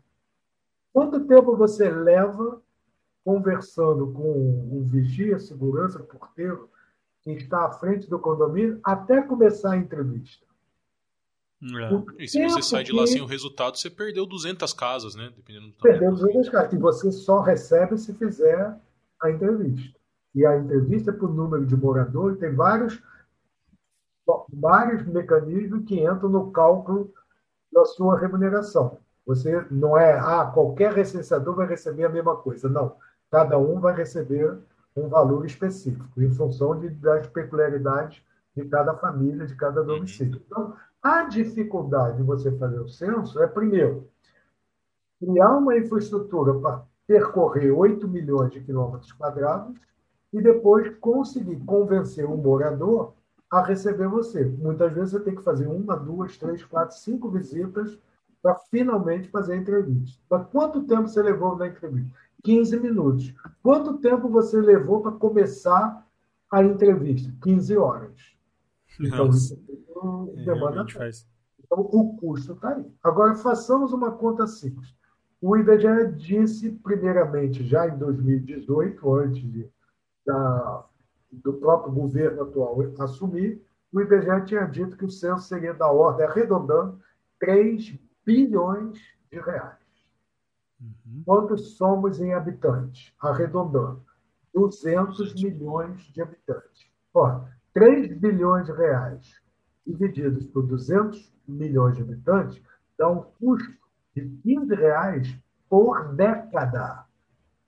E como sempre, mesmo no governo Bolsonaro, a década tem 10 anos, significa dizer que é um custo de R$ 1,50 por habitante, para você ter com precisão informação sobre nível de educação, nível de emprego, nível de renda, qualidade de moradia, quem vive em condições é, de habitação inadequadas, como, por exemplo, população ribeirinha, população à beira de barragens, como a de Brumadinho, a de Mariana e tantas outras que existem no Brasil, tudo isso está retratado no IBGE ao custo de R$ 1,50 por habitante. Não é caro. Por ano. Por, por ano, ano, né? Por ano. Por ano. Por ano. Por ano. de graça, praticamente. É um custo Exatamente. ridículo. Agora, e o ganho que você tem isso? Aí não dá para contar. Então, o raciocínio que o economista muito faz, usa, mas não faz, que é a relação custo-benefício, o custo é de 1,50. Qual é o benefício? Ó, salvar a população de uma pandemia. Como é que é. eu quantifico financeiramente a salvação de uma população da, da pandemia? Isso não tem preço. Então, não, não dá para transformar tudo em valor monetário. E aí é a coisa do que economista você é. Economista não pode ser só aquele indivíduo que põe um par de otórios e olha um aspecto da, do cálculo econômico, por exemplo, e só leva aquilo em consideração. Ah, o custo é de 2 bilhões, 3 bilhões, é muito alto. E o benefício? Ah, o benefício, eu não, como eu não sei, eu não entro na equação. Precisando, então você não é um economista, você é um fanfarrão. E a gente vê o valor de dados, o valor de informações. Por exemplo, todo mundo tem um desse aqui na mão, né? Todo mundo tem um celularzinho desse aqui na mão. E hoje o que mais se fala são de vazamentos de informações de aplicativo, porque os aplicativos hoje sabem quantos anos você tem, quantas pessoas moram com você na sua casa. Muitas vezes a gente até se surpreende, né? Quando é. o, o, aplicativo mostra. Esses dias eu entrei no carro, eu nunca coloquei nada no GPS do, do meu celular, né? Tipo, qual é a minha qual a localização da minha casa, tal, esse tipo de coisa. Quando eu saio, eu entro dentro do carro, eu recebo uma notificação: tantos minutos para você chegar na sua casa. Ou seja, ele já sabe que eu tô voltando e já sabe até aonde eu moro. Então são informações, são dados valiosos, e hoje se fala muito de, de segurança da informação, que muitas é, empresas e muita, muitas corporações compram esses dados, né? Exatamente. Compram esses dados desses tipos de aplicativos, e muito se fala dessa segurança de informação. Para qual objetivo? Muitas vezes uma estratégia de marketing, uma estratégia que ele vai utilizar para poder monetizar a empresa dele. Então, a importância dos dados é fato. Não tem como negar a importância de você ter os dados para fazer um bom planejamento. Agora, qual que é o sentido de calar a, o, o, órgão emissor dos, dos, dados, né?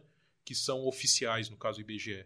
Então, é, para mim é um, um, caso gravíssimo, gravíssimo. É muito estranho, exatamente. É, mas vejam bem, não é o IBGE que é calado, é a sociedade. É, exatamente. É, verdade. É um mero intermediário.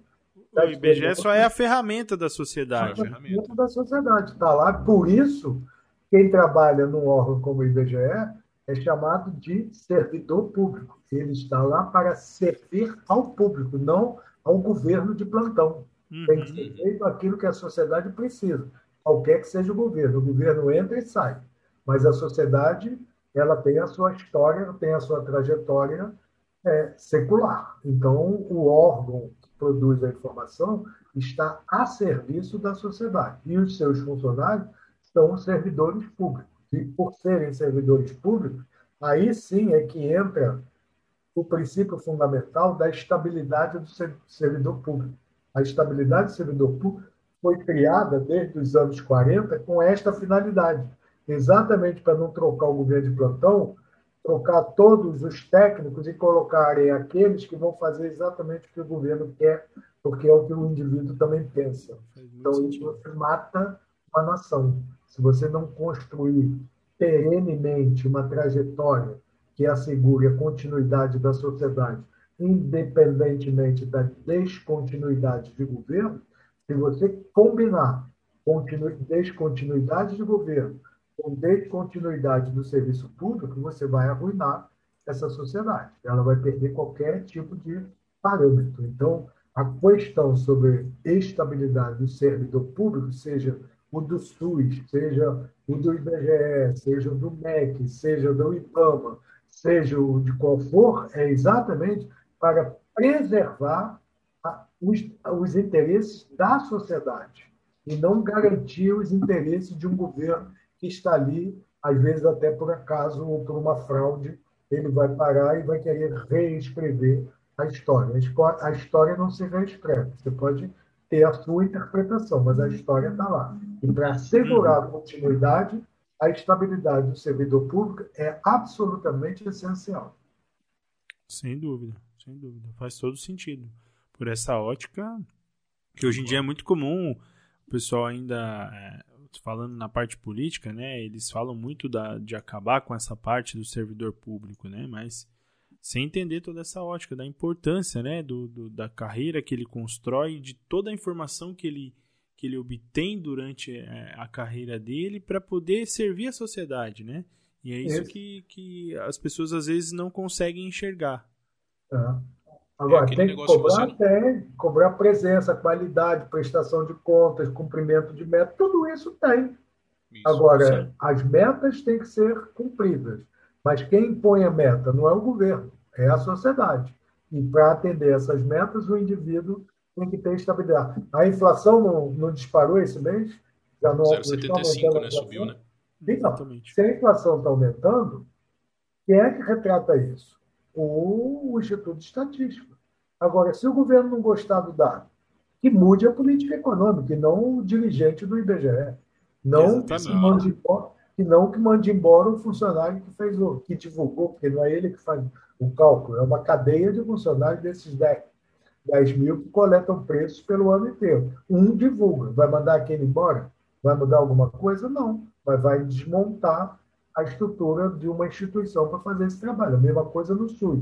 Você acha que tem que dar um remédio que no mundo inteiro não é provado que não tem eficácia. Se você não não der o remédio, você é demitido. Por que, que você é demitido? Porque você não tem estabilidade no seu carro. Você é obrigado a fazer aquilo que o chefe está mandando. Se não fizer, ele se demite. E se você tiver estabilidade no, seu trabalho? O máximo que vai acontecer é te deslocar de uma função para outra.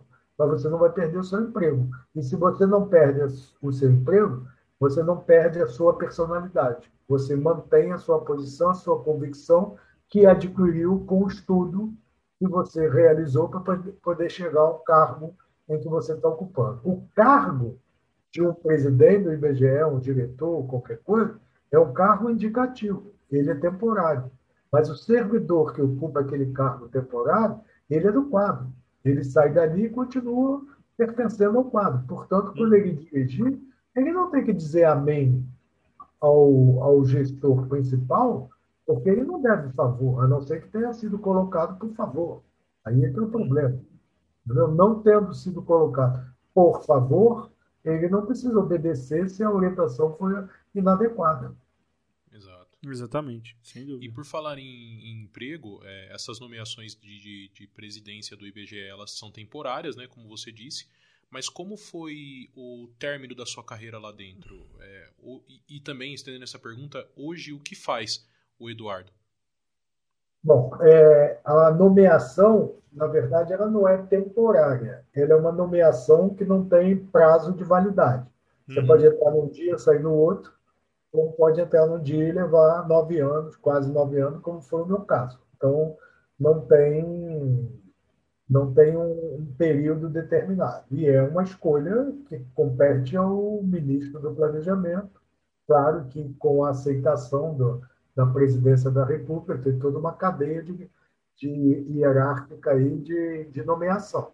Feita a nomeação, você tem que seguir o trabalho da instituição. E eu, na verdade, eu era, quando fui nomeado presidente do BGE, eu era chefe do Departamento de Contas Nacionais, exatamente o que faz os cálculos econômicos efetuados pelo IBGE. E eu fui convidado aceitei a, a fazer parte, a, a, ser presidente e, inicialmente, exatamente por não estar sequer preparado para aquele convite, eu mantive todo, toda a direção que já estava na gestão anterior e, aos poucos, então, é que foram feitas algumas modificações durante todo o período e sempre é, com grande intensidade a participação junto aos funcionários, muita reunião, durante muito foram nove anos intensos de muito trabalho, não só dentro do Brasil, como também na comunidade internacional, que eu é, participei de comissões da OECD, da ONU, da OIT, muitas conferências da CEPAL, participava de muitas da Organização Mundial de Turismo. Então, a, a a penetração internacional do IBGE é muito grande por conta da experiência e, inclusive, de uma peculiaridade. Ele é um dos raros institutos no mundo que tem a geografia junto com a estatística.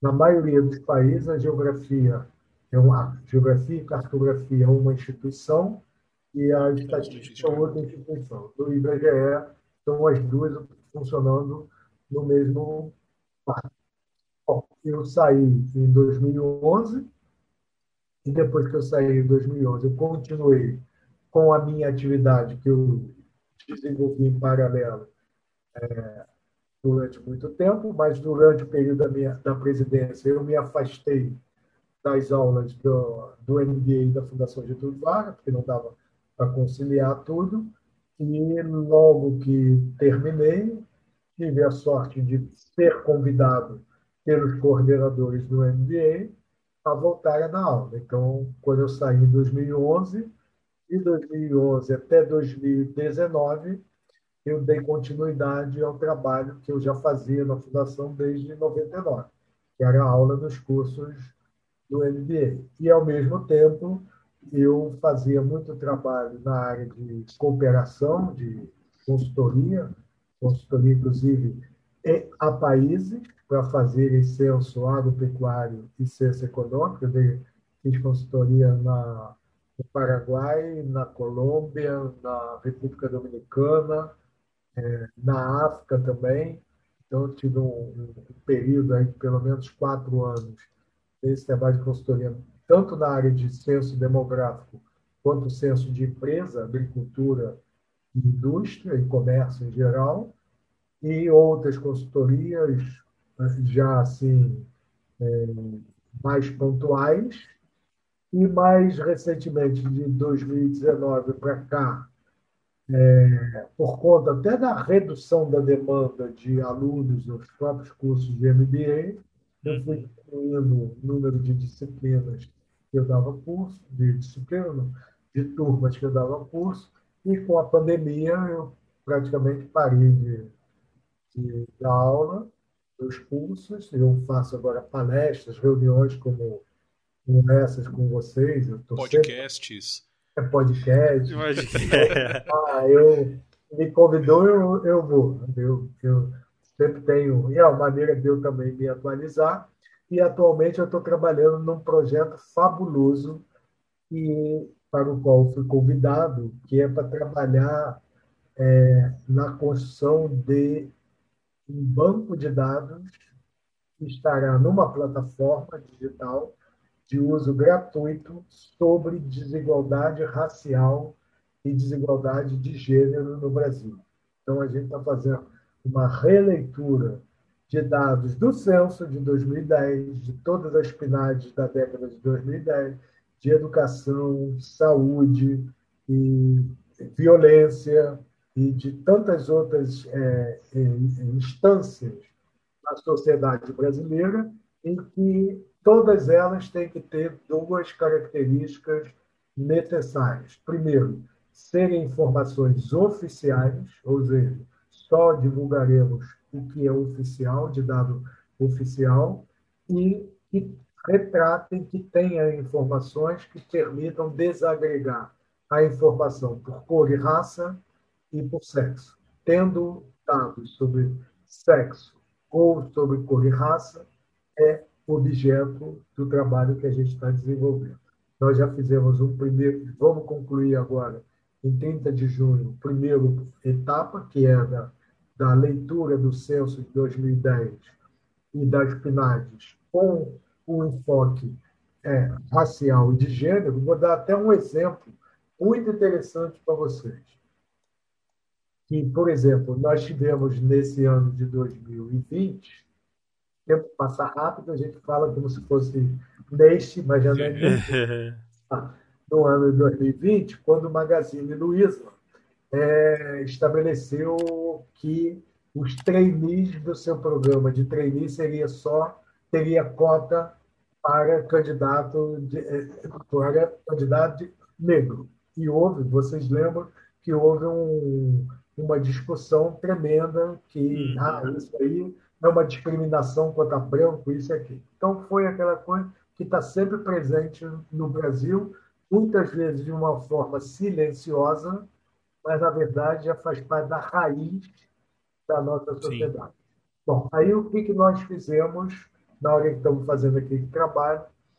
É, eu, junto com uma estatística que trabalha né, nesse projeto. Muitos de nós trabalhamos sem remuneração, é, inclusive eu, é, nós fizemos uma leitura dos dados da PNAD, que não é, é o complemento do censo. O censo visita todos os domicílios. A PNAD seleciona uma amostra desses domicílios para estudar cor, raça, religião, uma opção de coisa, renda, ocupação, emprego, tudo ao longo dos anos. Aí nós fizemos um cruzamento dos dados da PNAD, que estão, existem, estão publicados, mas estão dormindo para a sociedade, que foi o seguinte: qual é a composição racial da população brasileira? Então, números aproximados. 56% da população é negra, 44%, 43% é população branca, e o 1% restante é indígena e outro amarelo e outros grupos quantitativamente é, menores do que 1%. Então, 40, 46% branco, 56, 44, 43 branco, 56 negro. Quanto é a composição no mercado de trabalho? 60% negro, 40% branco. Então, reparem só. População 43, mais branca, mas no mercado de trabalho 40. População negra, 56, mas no mercado de trabalho 60. Vale dizer, o mercado de trabalho no Brasil é predominantemente, do ponto de vista racial, predominantemente negro. A maioria é negra, 60%. Agora, de todas as pessoas que declararam trabalhar, nós recortamos os trabalhos pelas posições de funções gerenciais. Quantos no mercado de trabalho que ocupam funções gerenciais são negros e são brancos? Quer dizer, no mercado de trabalho, 60% é negro. Mas dos cargos gerenciais, quantos são negros? Menos de 30% o resto mais de 70% branco. Ou seja, isso é um retrato de que essa desigualdade não está em 2019. Você vai olhar em 1872, no primeiro censo, já está lá, né? ainda na época da escravidão, a desigualdade racial de gênero igualmente. Então, essa desigualdade, ela se perpetua. Como que você pode remover essa desigualdade? Primeiro, conhecê-la. E é isso o trabalho que nós retratar com dados. E segundo, construir uma narrativa dessa desigualdade de forma que ela seja usada para políticas públicas voltadas para a remoção dessa desigualdade, como, por exemplo, as cotas na educação, do ingresso na universidade, cota racial, já tem 20 anos. Então, o censo de 2020 terá um papel fundamental que vai permitir, olha, então se já tem 20 anos de cota racial, significa dizer que uma geração já foi alcançada pela cota racial. Agora vamos ver qual é a composição e qual é a qualidade do ensino. Ótimo. Vamos supor que os dados do censo comprovem. Ah, de fato, o ingresso da população negra no, nas universidades melhorou e, portanto, a composição de estudante negro e branco na universidade e formado já é diferente da de 20 anos atrás. Ótimo. E a empregabilidade? Será que os estudantes negros tiveram as mesmas oportunidades que os brancos depois que saem do mercado da faculdade e entram no mercado de trabalho? Provavelmente ainda não. Então, se já houve um estágio em criar cota no ingresso na universidade, o que o Magazine Luiza começou a fazer já não é mais. Vocês podem ver que há menos de 15 dias a L'Oréal também estabeleceu a cota de 50% dos trainees da L'Oréal terão que ser negros. Ó, isso é injusto. Não, não se trata de justo ou injusto. Se trata de uma questão que se ou você ataca por meio de políticas públicas para remover um passado secular, ou você, você vai perpetuar por mais um século o que está aí. Então, para isso serve o censo. Não é só para você retratar todos os exemplos, o censo está sempre vivo. Nós estamos trabalhando com os dados de 2010. Quando chegar o 2020, melhor ainda. Mas não vamos ficar esperando 2020 para fazer esse trabalho. Já está sendo feito por uma equipe maravilhosa, que tem tanto os que são contratados como os que são voluntários, todos eles estão imbuídos desse projeto, de produzir esse banco de dados sobre desigualdade social expressa na desigualdade de gênero e a desigualdade racial no Brasil. Espero que até o final desse ano essa plataforma comece a ser visível para o público e aí vai ter todo um trabalho nosso exatamente de contactar todos os canais de divulgação, inclusive vocês, para a gente dar mais visibilidade a esse trabalho. E Fantástico você... esse trabalho. Incrível. Pois é, se vocês um dia quiserem fazer um podcast sobre a questão racial, eu tenho uma pessoa maravilhosa que chama Hélio Santos, que atualmente é inclusive o presidente do Instituto Oxfam, que trata exatamente das questões de desigualdade no Brasil, e ele, já na década de 90, no governo Fernando Henrique, foi uma das pessoas que participou na definição da política de cota racial para ingresso das universidades. Isso é um Nossa, tema fantástico. Sem dúvida nenhuma. Seria fenomenal. Eu, inclusive, nas palavras do Eduardo, eu já estava até pensando, né? Falei, caramba, que legal. Inclusive, a sua a, a pessoa que está tá fazendo com você, que é a estatística, é legal também para a gente trazer, né? Para a gente trazer uma profissão. Isso é fantástico. A gente quer diversidade mesmo, trazer pessoas sobre, sobre vários, é, várias profissões. E parabéns por esse, por esse trabalho. Eu achei fantástico. Sim, eu achei fantástico dúvida, esse trabalho. Dúvida. E o mais bonito, eu acho, desse trabalho é que é, o contrato, o, os dados, eles não têm viés ou tendência. É, São dados. Exatamente. Então é o que a gente sempre fala, né? Contra, contra fatos, não argumentos, né? Que as pessoas dizem. É, o, é o que tá ali o nosso ponto de partida é somente dado oficial. Ah, eu fiz uma pesquisa acadêmica na Universidade de Botucatu. Parabéns, teve um nota 10 na sua avaliação, perfeito. Mas isso não vai entrar no banco de dados, porque isso não é dado oficial. Só entrará dado oficial. O que é dado oficial?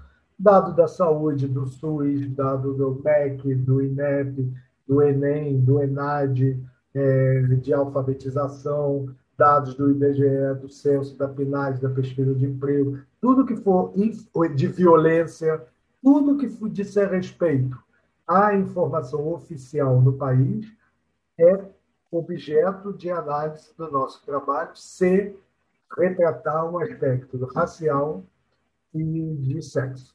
Tendo esses dois cruzamentos, sexo e raça, é candidato potencial a entrar no nosso banco de dados.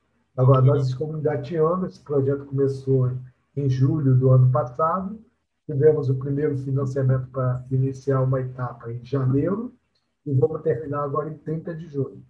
E em 1 de julho começa outra etapa, que é de fazer o mesmo com dados de educação, do INEP, do MEC, do censo escolar, do Enem, aí a gente vai fazer um inventário de tudo que existe em estatística sobre educação no Brasil e depois selecionar um subconjunto, em função da nossa capacidade de trabalho e de dinheiro, para até o final do, do ano incluir um outro, esse outro subconjunto no banco de dados que a gente vai colocar à disposição do público numa plataforma virtual, cuja característica é o acesso público e gratuito para todos os usuários.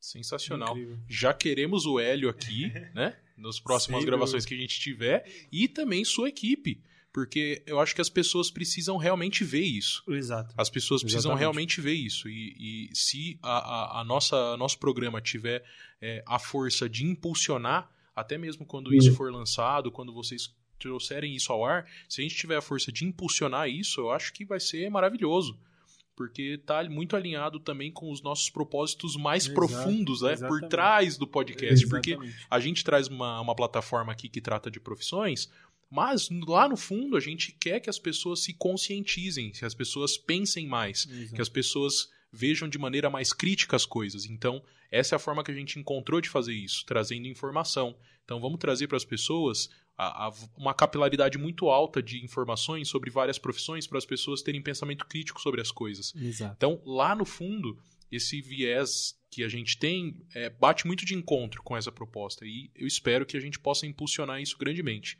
E espero Sim, sua pra equipe gente aqui ia pra ser gente uma poder honra, sem Nossa, uma honra fazer imensa. parte. Sem dúvida nenhuma. Uma sem honra dúvida imensa. nenhuma. E eu- o nosso trabalho é trabalho de formiguinha, e construindo essa torre com todos os contatos necessários. Então, onde eu vou, com quem quer que converse, eu sempre aproveito a deixa para falar desse projeto. Então, você, o Leonardo, agora me deu a deixa. Então, aí, o que, que você faz agora? Então, se ele não tivesse perguntado, ele ah, está fazendo sol aí no Rio de Janeiro? Essa hora não está fazendo sol, mas eu estava pouco tempo antes de começar a conversar com você, trabalhando no projeto sobre isso. Qualquer que Isso seja a pergunta, saibam que eu vou arrumar um espaço para falar desse projeto. Porque Não, excelente, bom. sem dúvida. Está acho que, daqui a seis meses, mas ele já tem que começar a ser visível desde já. claro, Até porque muitos dos dados que nós vamos publicar estão dormindo nos arquivos do IBGE. Estão todos lá, mas nunca ninguém foi procurar. Caramba. Por quê? Porque ninguém tem interesse sobre esse assunto? Não. É porque é um assunto que eu dediquei também a minha vida a trabalhar, é o que a gente chama de educação estatística. Quer dizer, usar estatística não é fácil. Se você não estiver é, sendo preparado para interpretar os resultados que estão disponíveis. Está tudo lá no banco de dados do IBGE. Mas se eu não souber entrar, mergulhar lá para extrair informação, eu nunca vou lá. E eu vou fazer o que lá se eu não sei o que eu quero fazer com a informação? Então, primeiro você tem que fazer a você mesmo perguntas para depois procurar saber onde podem estar as respostas. E o que a gente está vendo é que essas respostas são difíceis de serem dadas. Então, o nosso trabalho qual é? De construir um banco de dados para facilitar a vida de quem quer fazer as perguntas, mas não sabe como encontrar as respostas. Nós não queremos dar resposta, nós queremos que vocês encontrem as suas respostas. Os dados, por isso, os dados têm que ser oficiais. Somente dado oficial. Você tira as suas conclusões. Pró ou contra é problema seu e não nosso. O dado é o mesmo. O dado tá Você lá. vai ser pró, você vai ser contra. Entendam-se, porque o dado é o mesmo. Muito legal, Exatamente. muito legal. Eduardo, sinta-se à vontade para voltar aqui sempre que você quiser, para trazer qualquer tipo de, de, de ideia, bate-papo. Esse é um bate-papo fantástico. Não achei, não, não nem imaginava que a gente ia chegar a isso, né? E esse é o mais legal de Uma ter aula um- de um- BGE aqui. a aula de BGE e também tratando de um assunto muito importante, Exatamente. que é para a parte é, tanto racial quanto de, de toda essa, essa diversidade né, de, do Brasil. E, cara, isso é muito bom. É legal ter uma Sem plataforma, um programa como o nosso, que a gente não tem um, um roteiro propriamente definido e a gente consegue abranger muita coisa, né? Uhum. E daqui eu tenho certeza que vão sair outros episódios, já a partir desse, né? Exatamente. vai sair outros episódios com conversas muito muito mais interessantes, muito muito mais com, com diversas pessoas, com diversos assuntos. Então, Eduardo, sinta-se sempre à vontade, tá? Pra, pra vir pra cá, o dia que você quiser voltar conosco, fazer uma, outra rodada dessa, trazer sua equipe, a gente É, vai estar exatamente. honrado. Sem dúvida nenhuma. Acho que conhecimento nunca é demais. Essa é a Nunca é intenção demais. do nosso podcast, obviamente, de agregar valor mesmo. E é isso. É, os dados estão ali, né? E o que a gente quer é despertar a curiosidade, mas que as pessoas também entendam como que funcionam as coisas e como elas fazem para interpretar certas coisas, né? Não é simplesmente, ah, tá ali, ah, é isso que eu adotei como verdade e acabou. Não, é é entender como que funciona, o que, que é feito, como é feito, por quem é feito, para que ela possa é, daquilo é, trilhar uma opinião, enfim, definir um caminho para seguir, mas desde que ela esteja muito bem embasada e, e cheia de argumentos para se definir. Com certeza, isso tudo, isso tudo é muito interessante. Espero que a gente venha fazer isso várias outras vezes. Eduardo, a gente vai terminando por aqui, tá? Então, muito Ó. obrigado pela sua presença. Eu fico sempre honrado todas as vezes que a gente se encontra, bate um papo. É muito legal. Espero que a gente possa trabalhar bastante junto com várias outras coisas daqui- daqui para frente. E o InJobcast está prontíssimo para receber sempre que você precisar, a sua equipe.